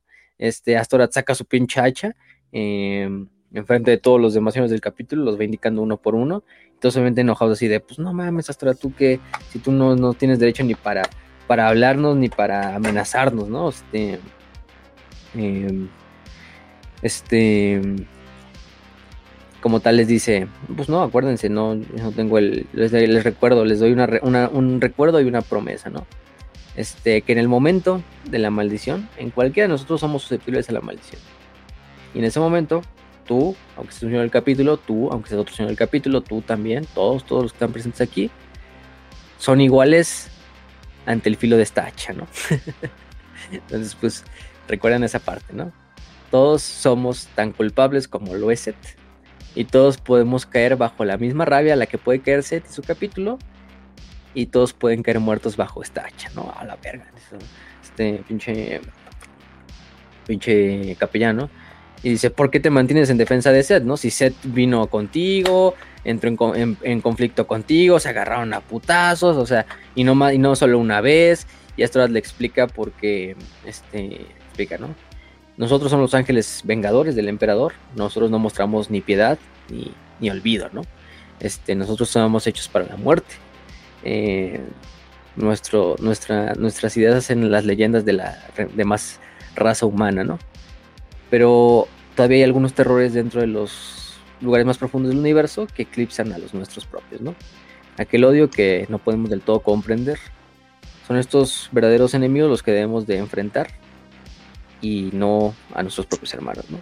Sargo, que es el uno de los que están ahí pues, desde el principio en contra, como lo vimos, le pregunta al capellán este, que si realmente necesitamos los desgarradores de carne. O sea, es un capítulo que fácilmente podemos desecharlo y no va a pasar nada, ¿no? Astral le dice, no, sí los necesitamos. El emperador en su infinita sabiduría creó a muchos hijos, cada uno diferente, ¿no? Sargo, por ejemplo, tú Sargo eres eh, el seal, ¿no? O sea, el, el, fanatismo en la religión. Malakim, tú eres la redención. Sentican, tú eres el protector. Tú, Dante, por ejemplo, eres la conciencia. Entonces, Set es la espada. Entonces, si, si dejábamos este. Y los desgarradores de carne son los dientes de la espada. Entonces, como tal, Astro continúa explicando de que Set sí es un berserker maldito, eh, que tiene muchas acciones que ha cometido problemas, pero, pero en la necesidad de estos, de estos, se dice mongrels, es, donde está nuestro triunfo verdadero, ¿no? Eh, en dos días solares, que es lo que llevaba prácticamente el juicio, dos días llevaba la chingadera. Eh, Dante finalmente, eh, como tal, silenciosamente, sin decir una palabra, solo todos los demás astartes solo ven como debajo de la máscara se, esboza lo que es una sonrisa en la cara de Dante.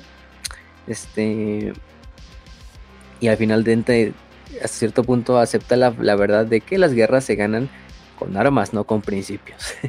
y Gabriel Set no era más que un arma. Entonces, los desgarradores de carne y el señor y el desgarrador de carne sí es juzgado culpable, pero se les permanece, se les mantiene, digamos, se les, da permiso de continuar para servir como armas sangrientas del emperador, ¿no? Es lo, es lo cagado. Entonces, pues por eso es que, por ejemplo, en el libro de Devastación de Val, cuando vemos que ya los desgarradores, pues ni siquiera están presentes en el conclave. Porque tienen este, este, este, todavía este agravio pues, reciente que acaba de pasar de este Trial by Blood, que es como le conocen en ese episodio de, del juicio de, por, por sangre. Donde pues a Seth se le juzga, pero finalmente Seth se mantiene bien y mantiene así como de... Sí, o sea, hay que, hay que darle aplausos a Seth de que el güey nunca cambió su, su idea de pensar y, hasta el último momento, incluso aunque todos sus pinches hermanos le estuvieran dando la espalda, pues ahí se montó el güey. Em, pero bueno. Em, posteriormente vuelven a hacer otro, otro, eh, otro, eh, como tal, desmadre, después de que viene la campaña de Faedra. La campaña de Faedra, este, que es una campaña de la cual no hemos hablado mucho, pero eh, surge otro, otro conclave en el mundo de, de Sabian. Estamos acercando más o menos a lo que es finalmente la guerra contra la contra contra Leviathan. Y pues convoco otra vez este cabrón eh, eh, de Dante, lo que es el, evento después de los eventos de Faedra que casi desembocan en una guerra civil en la cual muchos güeyes casi se agarran a putos entre los mismos ángeles sangrientos. Dante les pide a todos los sucesores que vengan y que pues, nos vayamos reuniendo porque algo se acerca hacia Val. Son tiranidos y fuerzas del caos, ¿no? En ese tiempo se estaba ocupado liderando una campaña en contra de los companitas, se llamaban, un grupo rebelde antiimperial en el mundo de Eritime, cuando le envían la, misiva de que, bueno, lo, convoca este, este, este Dante, ¿no? Se toma este, eh, como tal, pues dice, puta madre, otra vez estos güeyes que ahora qué chingados quieren. Eh, eh, entre otras cosas, pues digamos, no, no estaban muy bien todavía las, las heridas saldadas de ese último, ese último conclave que hubo. Este, y bueno, sí, Seth llega y, este, como tal al conclave. Eh, vota en contra de una misiva que es de que su capítulo de algunos reclutas para ser parte de lo, para reponer números en los ángeles sangrientos Este, como tal, también en la apotecaria de Los Ángeles Sangrientos está haciendo un nuevo, como tal, arte de la replicación, un tipo de clonación. Caesus, que es el jefe apotecario, o el apotecario mayor de Los Ángeles Sangrientos, está haciendo este desmadre y empieza a experimentar en, este proceso de maduración e implantación rápida de semilla genética. Caecus desobedece la orden y porque Dante le da la orden de que deje y cese estos experimentos y, en realidad se dan cuenta de que pues nada más y nada menos que este Caecus es un agente en realidad de Fabius Bile. Este como tal. Eh, de hecho, Bile toma la identidad de un, de un magos biologist bastante famoso dentro de lo que era el Mechanicum, que era experto en microbiología y en replicación celular, eh, que finalmente murió, pero su identidad es usurpada por Fabius, que toma esta identidad como de, de, este, de este mago biologist que se llama Haran Serpents. Eh, y logra entrar e infiltrarse en propio Val, ¿no? O sea, tú dices, a la verga, este, está presente este Val en, Val empieza a clonar Space Marines. Eh, bueno, no, más bien, no empieza a clonar Space Marines. Este Caesus, pues él pensando que, ah, bueno, este, este Magos Biology es súper famoso en este pedo de clonación, él me puede ayudar a, así con esta desmadre. Entonces, las manipulaciones de Val, digo, de Bile, perdón, Caesus eh, empieza a crear todo tipo de, pues sí, clones, astartes, pero mutantes, conocidos como Bloodfins, diablos de sangre, este, consumidos totalmente por la sed roja. Esas criaturas que pues prácticamente eran un astartes totalmente mutado, como lo que por lo general hace Fabius Bile, eh, pues no tenía ninguna cualidad que los pudiera redimir como humanos, además de que una semilla genética maldita, ¿no? Además de que el propio Fabius Bile, bajo el disguise de ser este mago biology, le empieza a meter un poquito de su propia semilla de, de tecnología, tecnoherejía, eh, sí, tecnoherejía, ¿no? Y, y, este, y todo este desmadre. Entonces el problema es que los, los, estos pinches demonios o los diablos empiezan a salirse del laboratorio de Caesus y empiezan a correr rampantes a lo largo de lo que es el del Arx Angelicum. Eh, por ahí Bile también logra robarse lo que es un vial, eh, este, como tal, de, de la capilla del, del Grial Rojo. El Grial Rojo, recordemos que es este Grial donde se preserva la sangre de, de sanguíneos. Sangre que pues, prácticamente se va diluyendo cada vez más con la sangre de otros miembros del, del capítulo. Entonces, pues por ahí caes, este, como tal, Caesus tenía un vial con parte de este, de esta sangre del, del grial rojo, ¿no? Eh, que tenía, pues, finalmente la sangre de, del sanguíneo, ¿no?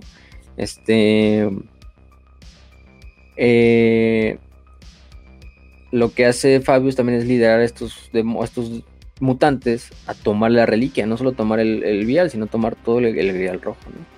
Este, eh, y empiezan a tomar incluso del, del grial rojo las criaturas que toman las eh, empiezan a probar y prueban la sangre de, de sanguíneos y pues quieren más este eh, como tal ese desmadre pues baile es suficiente baile ya tiene lo que necesita que es esta muestra de la sangre del primarca y lamentablemente la tiene tiene hasta le doy eh, y pues los ángeles sangrientos y los usuarios defienden prácticamente los sitios sagrados de Val, el sarcófago dorado de sanguíneos, donde pues, prácticamente está el ángel enterrado. Eh, destruyen a la horda de mutantes, prácticamente acaban con el último purga o purgan a todo lo que tenga que ver con el caos. Y Dante toma responsabilidad sobre lo que ha pasado, ¿no? Este. Eh, por ahí, pues sabemos que Seth es de los principales que también, aunque, pues, digamos, no es, no es su planeta, no es, Val, no es pedo de su capítulo, pues él está presente y también participa activamente acabando con cada uno de estos mutantes finalmente pues también ponía en peligro al, propio, propio legado de Sanguinius. Y pues ya Bile ya se lo había llevado, ¿no? Entonces, este, durante la defensa también de Sepulcro, Dante de hecho salva a Seth de uno de los mutantes corruptos. Eh, ahí es cuando pues por lo menos Seth empieza a cambiar como esa idea de, de, de un poquito de los demás ángeles sangrientos. Y en especial de Dante, ¿no? De, sí, Dante es un cabrón, Dante fue el que me juzgó en la primera parte, todo. Pero para él hubiera sido muy fácil simplemente dejar que ese pinche mutante me matara y se acababa el, se acaba el pedo, ¿no? O sea, digamos, si en realidad Dante tuviera malas intenciones contra mí, contra mi capítulo, me hubiera dejado morir ahí, ¿no? Pero no, Dante lo rescata en esa parte de la batalla y, y, de hecho eso ayuda a que pues como que se empieza a tomar esa idea de, bueno, Seguimos siendo hermanos, seguimos siendo este pedo, nunca vamos a ser amigos, eso sí. Este, ni que me trates de convencer, pinche Tante, ahí en la devastación de Val. Em, incluso dan algunos neófitos de su, propia, de su propio capítulo a los ángeles sangrientos, para que reconstruyan parte de lo que se perdió durante el asalto. Y para prepararse para lo que sigue, que es prácticamente la, la avenida de, de, de Leviathan, que ya es la devastación de Val, donde pues ya dijimos que prácticamente a Seth y a su legión, a su legión, a su capítulo, se le da la tarea de proteger Val Primus junto a otros dos capítulos de Astartes y entre ellos también, por ejemplo, los Caballeros de la Sangre, que era un, un, capítulo totalmente renegado, que sí había, había, sido exiliado por sus prácticas todavía mucho más enfermizas en cuanto a lo que hacían contra la población civil, eh, una herejía medio rara que habían cometido, y, pues sí, o sea, se lo hacían incluso hasta como a propósito. Y Dante y él y el señor del capítulo, que no me acuerdo cómo se llamaba del todo, que era este. Bueno, ahorita, no me acuerdo, no, es tan importante. Eh, pues ellos sí dicen, ¿no? Este, como tal. Como tal. Me cagas, pero cuando ven entrar a Centaur Youth, Centaur Youth era el, capítulo de los, los estos cabrones. Eh, pero lamentablemente para ellos ven a hacer la cicatrix maledicto. Cabanda sale en Valprimus. Y mientras este. Mientras el propio Centaur Yul se queda a luchar contra los demonios del caos. Seth también dice, no, pues yo también me quedo, ¿no? Yo también con mi capítulo me quedo y pues aquí luchemos gloriosamente y, y la chingada, ¿no? O sea, aquí, aquí muramos, ¿no? Y es cuando Yul le dice, no, güey, tú, tú no estás tan jodido como nosotros, ¿no? Tú todavía tienes algo de nobleza por la que vivir y algo de legado por el cual recobrar. Nosotros sí estamos totalmente perdidos lo único que podemos hacer es, pues, clamar nuestros últimos gritos de furia en nombre de demonios frente a estos pinches demonios, ¿no? nuestro más grande rival, que es Cabanda, ¿no?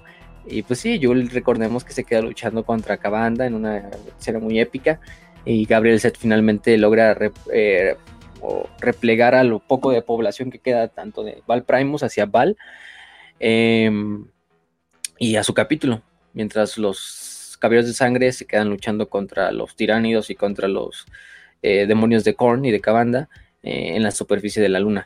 Eh, finalmente con eso logra llegar a lo que es la, la, la, fortaleza, del Arx Angelicum, donde toma el liderazgo de, los, de todos los hijos de sanguíneos durante la batalla, después de que Dante es pues herido de gravedad por el Farmlord y él lidera la retirada y la y el digamos el stand y la defensa final hasta que finalmente llega Gilliman donde Gilliman pues rescata todo el desmadre les da los primaries Space Marines etcétera etcétera eh, eh, como tal y bueno, Seth sí es de los primeros que se da cuenta de que pues en realidad esos marines son ultramarines simplemente con una armadura roja. a la verga, casi casi. Este. Y que lo que estaba intentando hacer, o que estos, estos primaries, pues simplemente son una forma de, de estandarizar a los ángeles sangrientos, ¿no? Y hacerlos. Y además de perder esa, esa más grande cosa que los, los, resalta, que es la rabia negra que hasta cierto punto es cagado, ¿no? Porque, bueno, aquí la rabia negra, en serio, pero, pero bueno, ya, ya fue tanto el desmadre que pues, se convirtió en parte de la cultura de los ángeles y de los desgarradores de carne más específicamente. Y bueno, este, y a partir de ahí, pues ha participado, digo, en la campaña de, los, de, la, de Halo, eh, purgando lo que queda del sistema de Cygnus y de toda esta región de tiránidos. En la batalla de Ashalon, de hecho, acaba con una bestia tiránida psíquica, no sabemos de qué tipo, pero acaba él solo con ella. Y bueno, eso es lo, más importante. En cuanto a su historia, hasta, hasta el momento de Gabriel Set. Em, Gabriel Set es este personaje, ya dijimos. Em, bueno, hay que hablar de su armadura, pues va. es un tipo de armadura muy antigua, no tenemos un nombre como tal de la armadura. Su capa es la, el manto de sangre, esta famosa capa que también utilizó Nasir Amit. El halo de, de espinas, que es este como icono que tiene sobre la mochila de su, de su armadura, que tiene este, este halo de, hierro, es una reliquia. Y, el, quizá lo más importante de todo su arsenal, no es ni su armadura, ni sus granadas, ni su pistola, sino es la famosa cosechadora de sangre, ¿no? La Blood River.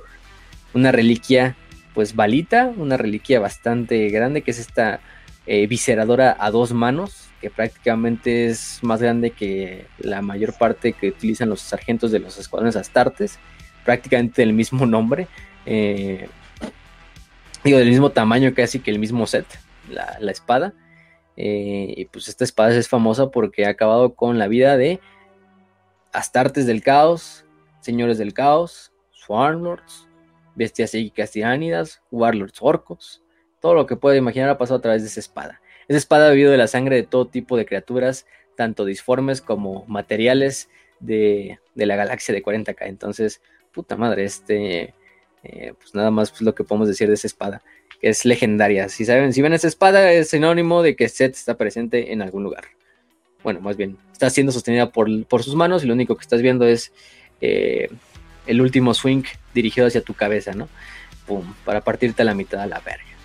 O sea, yo creo que con esa pinche espada y la fuerza que tiene Seth, incluso ni prendida, te parte a la mitad, güey. O sea, la pinche espada, nada más del verga, así como si fuera un bat. Este. Es que pinche Seth es básicamente un Goods, güey. O sea, es espada. Ah, sí. Sí. Ajá. Está inmensa. Y además, pinche güey, así todo así como heroico, pero también así todo pinche edgy. Ajá. Es Goods. Este, y la verga, ¿no? Más o menos. Otra vez Warhammer copiando de Berserk. ¿Cómo pues la puedes salir Ni lo puedes, ni lo puedes decir. un segundo en esto.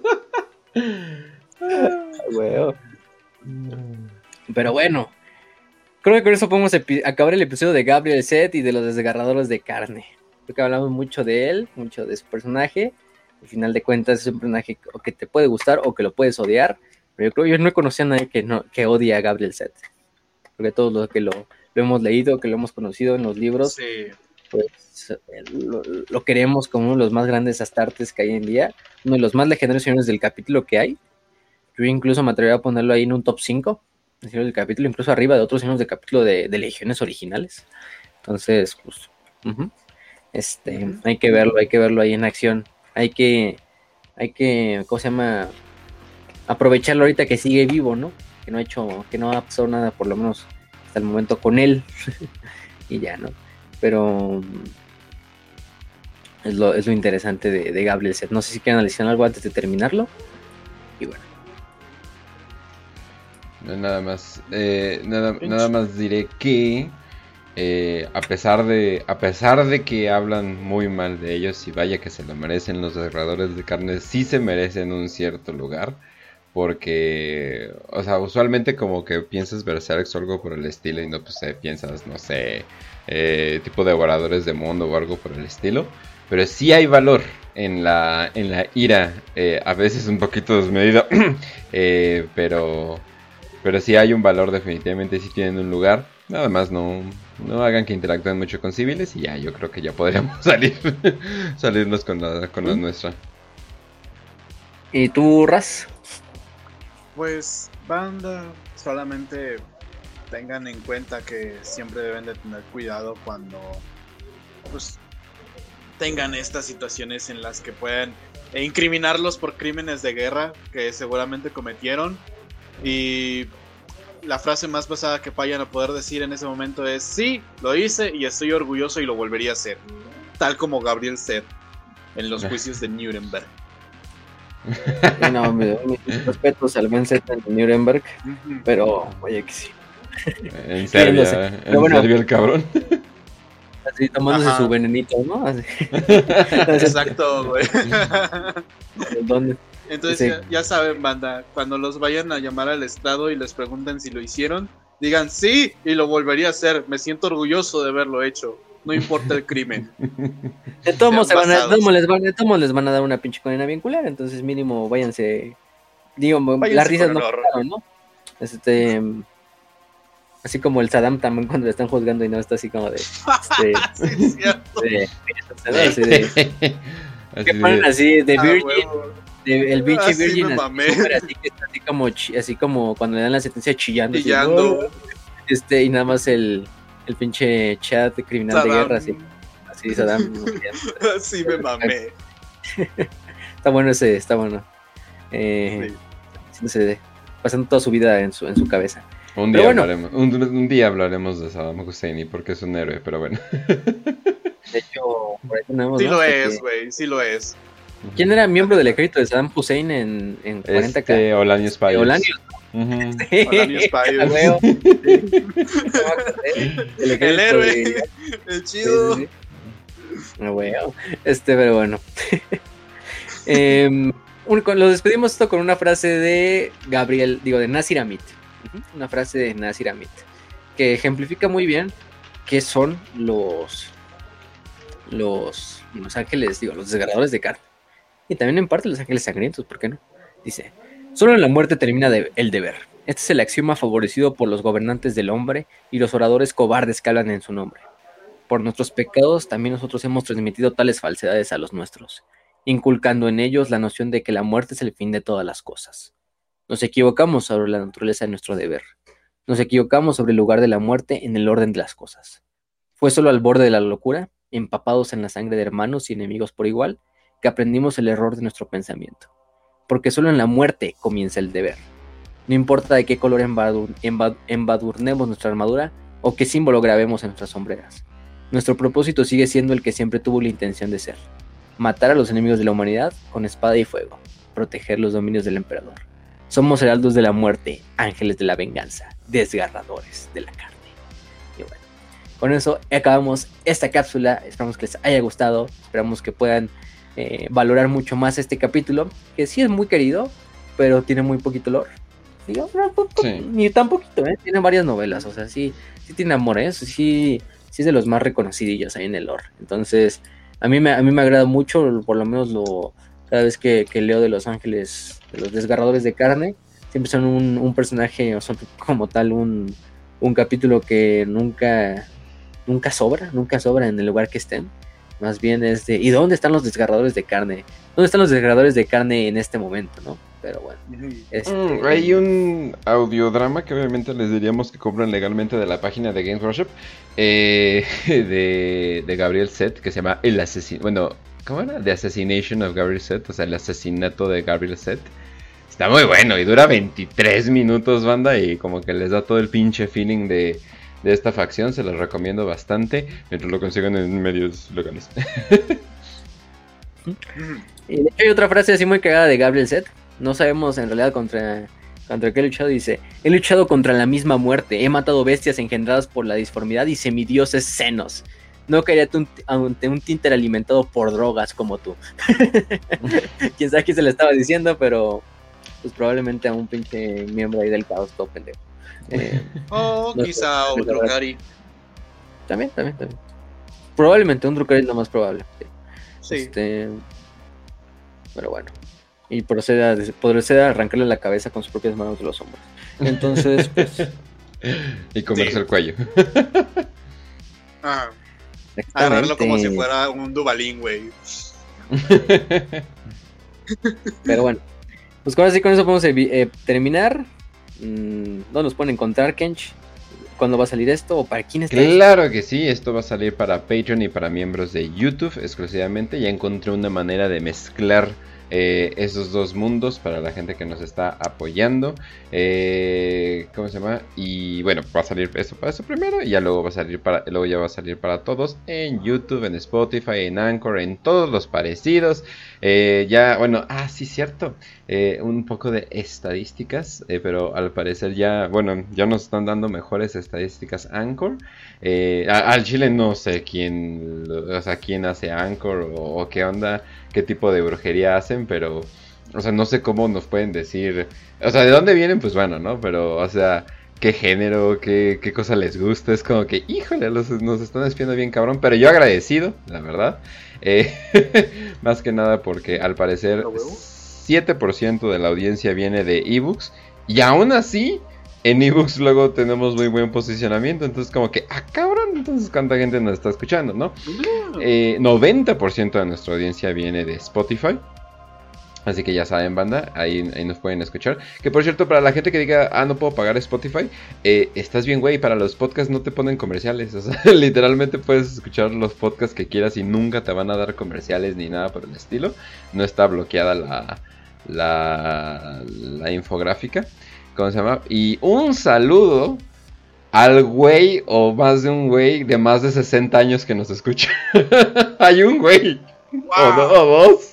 No sé, es menos del 1%, pero de más de 60 años que nos está escuchando. Un saludazo, qué bueno. No, no sé qué está haciendo. pero... ¿Qué basado? Sí, la- al Güey, chile. no sé si, chile, si sí. se entiende lo que significa basado, güey. Va, sí, sí, exacto. Yo creo que yo, yo creo que constantemente, yo creo que constantemente es como hace poco me dijeron que decir F es de chaburrucos y yo así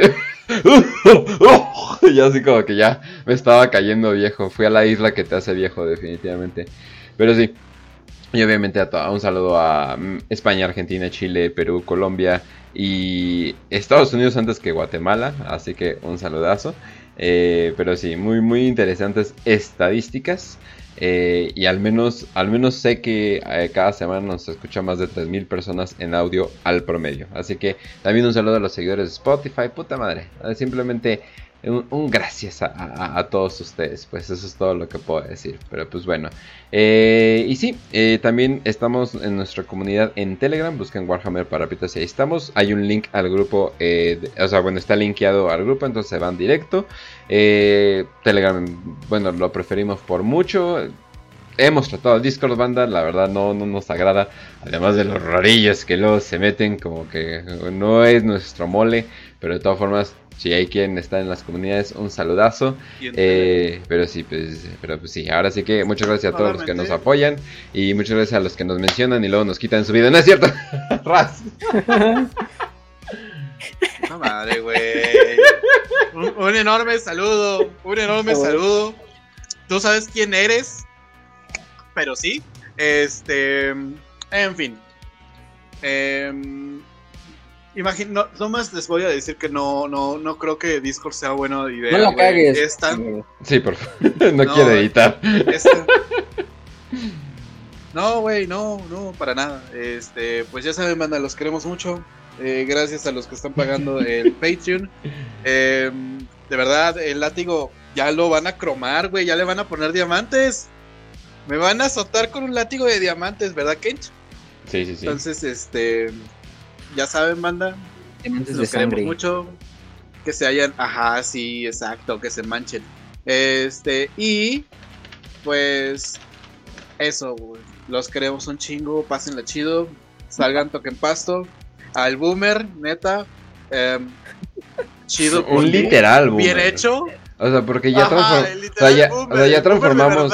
Sí, o sea, ya transformamos por el meme del boomer de 30 años. O sea, ya transformamos completamente esa palabra a, a más no dar. Entonces, como que, ah, cabrón. O sea, como que sí está rarón. Entonces, pues sí, qué bonito es el hobby. Me estoy dando cuenta de que no mames, o sea, el hobby puede tener señores de 40 años como Pues es que chavillos imagínate ahí de... alguien de 20, 30 años que dijo, ah, no mames, que es este nuevo juego de Warhammer que salió y sigue jugándolo. Pues técnicamente es súper posible. Sí, o sea, Ve, ya tiene 40 años 40 de, Warhammer, pues, o sea, Sí. Alguien que lo conoció en sus 20 va a tener 60 años. alguien que jugó Rock Trader en sus 20 pues iba a tener más o menos la edad. entonces, Entonces, pues, basados, neta, muchísimas gracias, de verdad, o sea, puede, puede que nos digan un número alto de que gente que nos escucha, güey, pero el hecho de que nos digan que alguien que fue, está fuera de la generación a la que pertenecemos, los tres hosts, ¿no? De hecho. eh, nos escucha, güey. Eso es como, güey, no mames, qué chido. Entonces, sí, basadote, un saludo. Y espero que no seas de los que aplicaron la mía de que mentían de a qué edad nacieron en sus cuentas para... ¿Cuándo, cuándo naciste? 1900. Creo que al menos Entonces, uno, sí. creo que al menos uno de ellos no está mintiendo. ok, okidoki. Entonces, sí. Tú sabes quién eres, vato. Oh, bueno, Don. Eh, señor. Muchísimas gracias. hay que nos contacte, que nos mande por Telegram. Si es que se usa.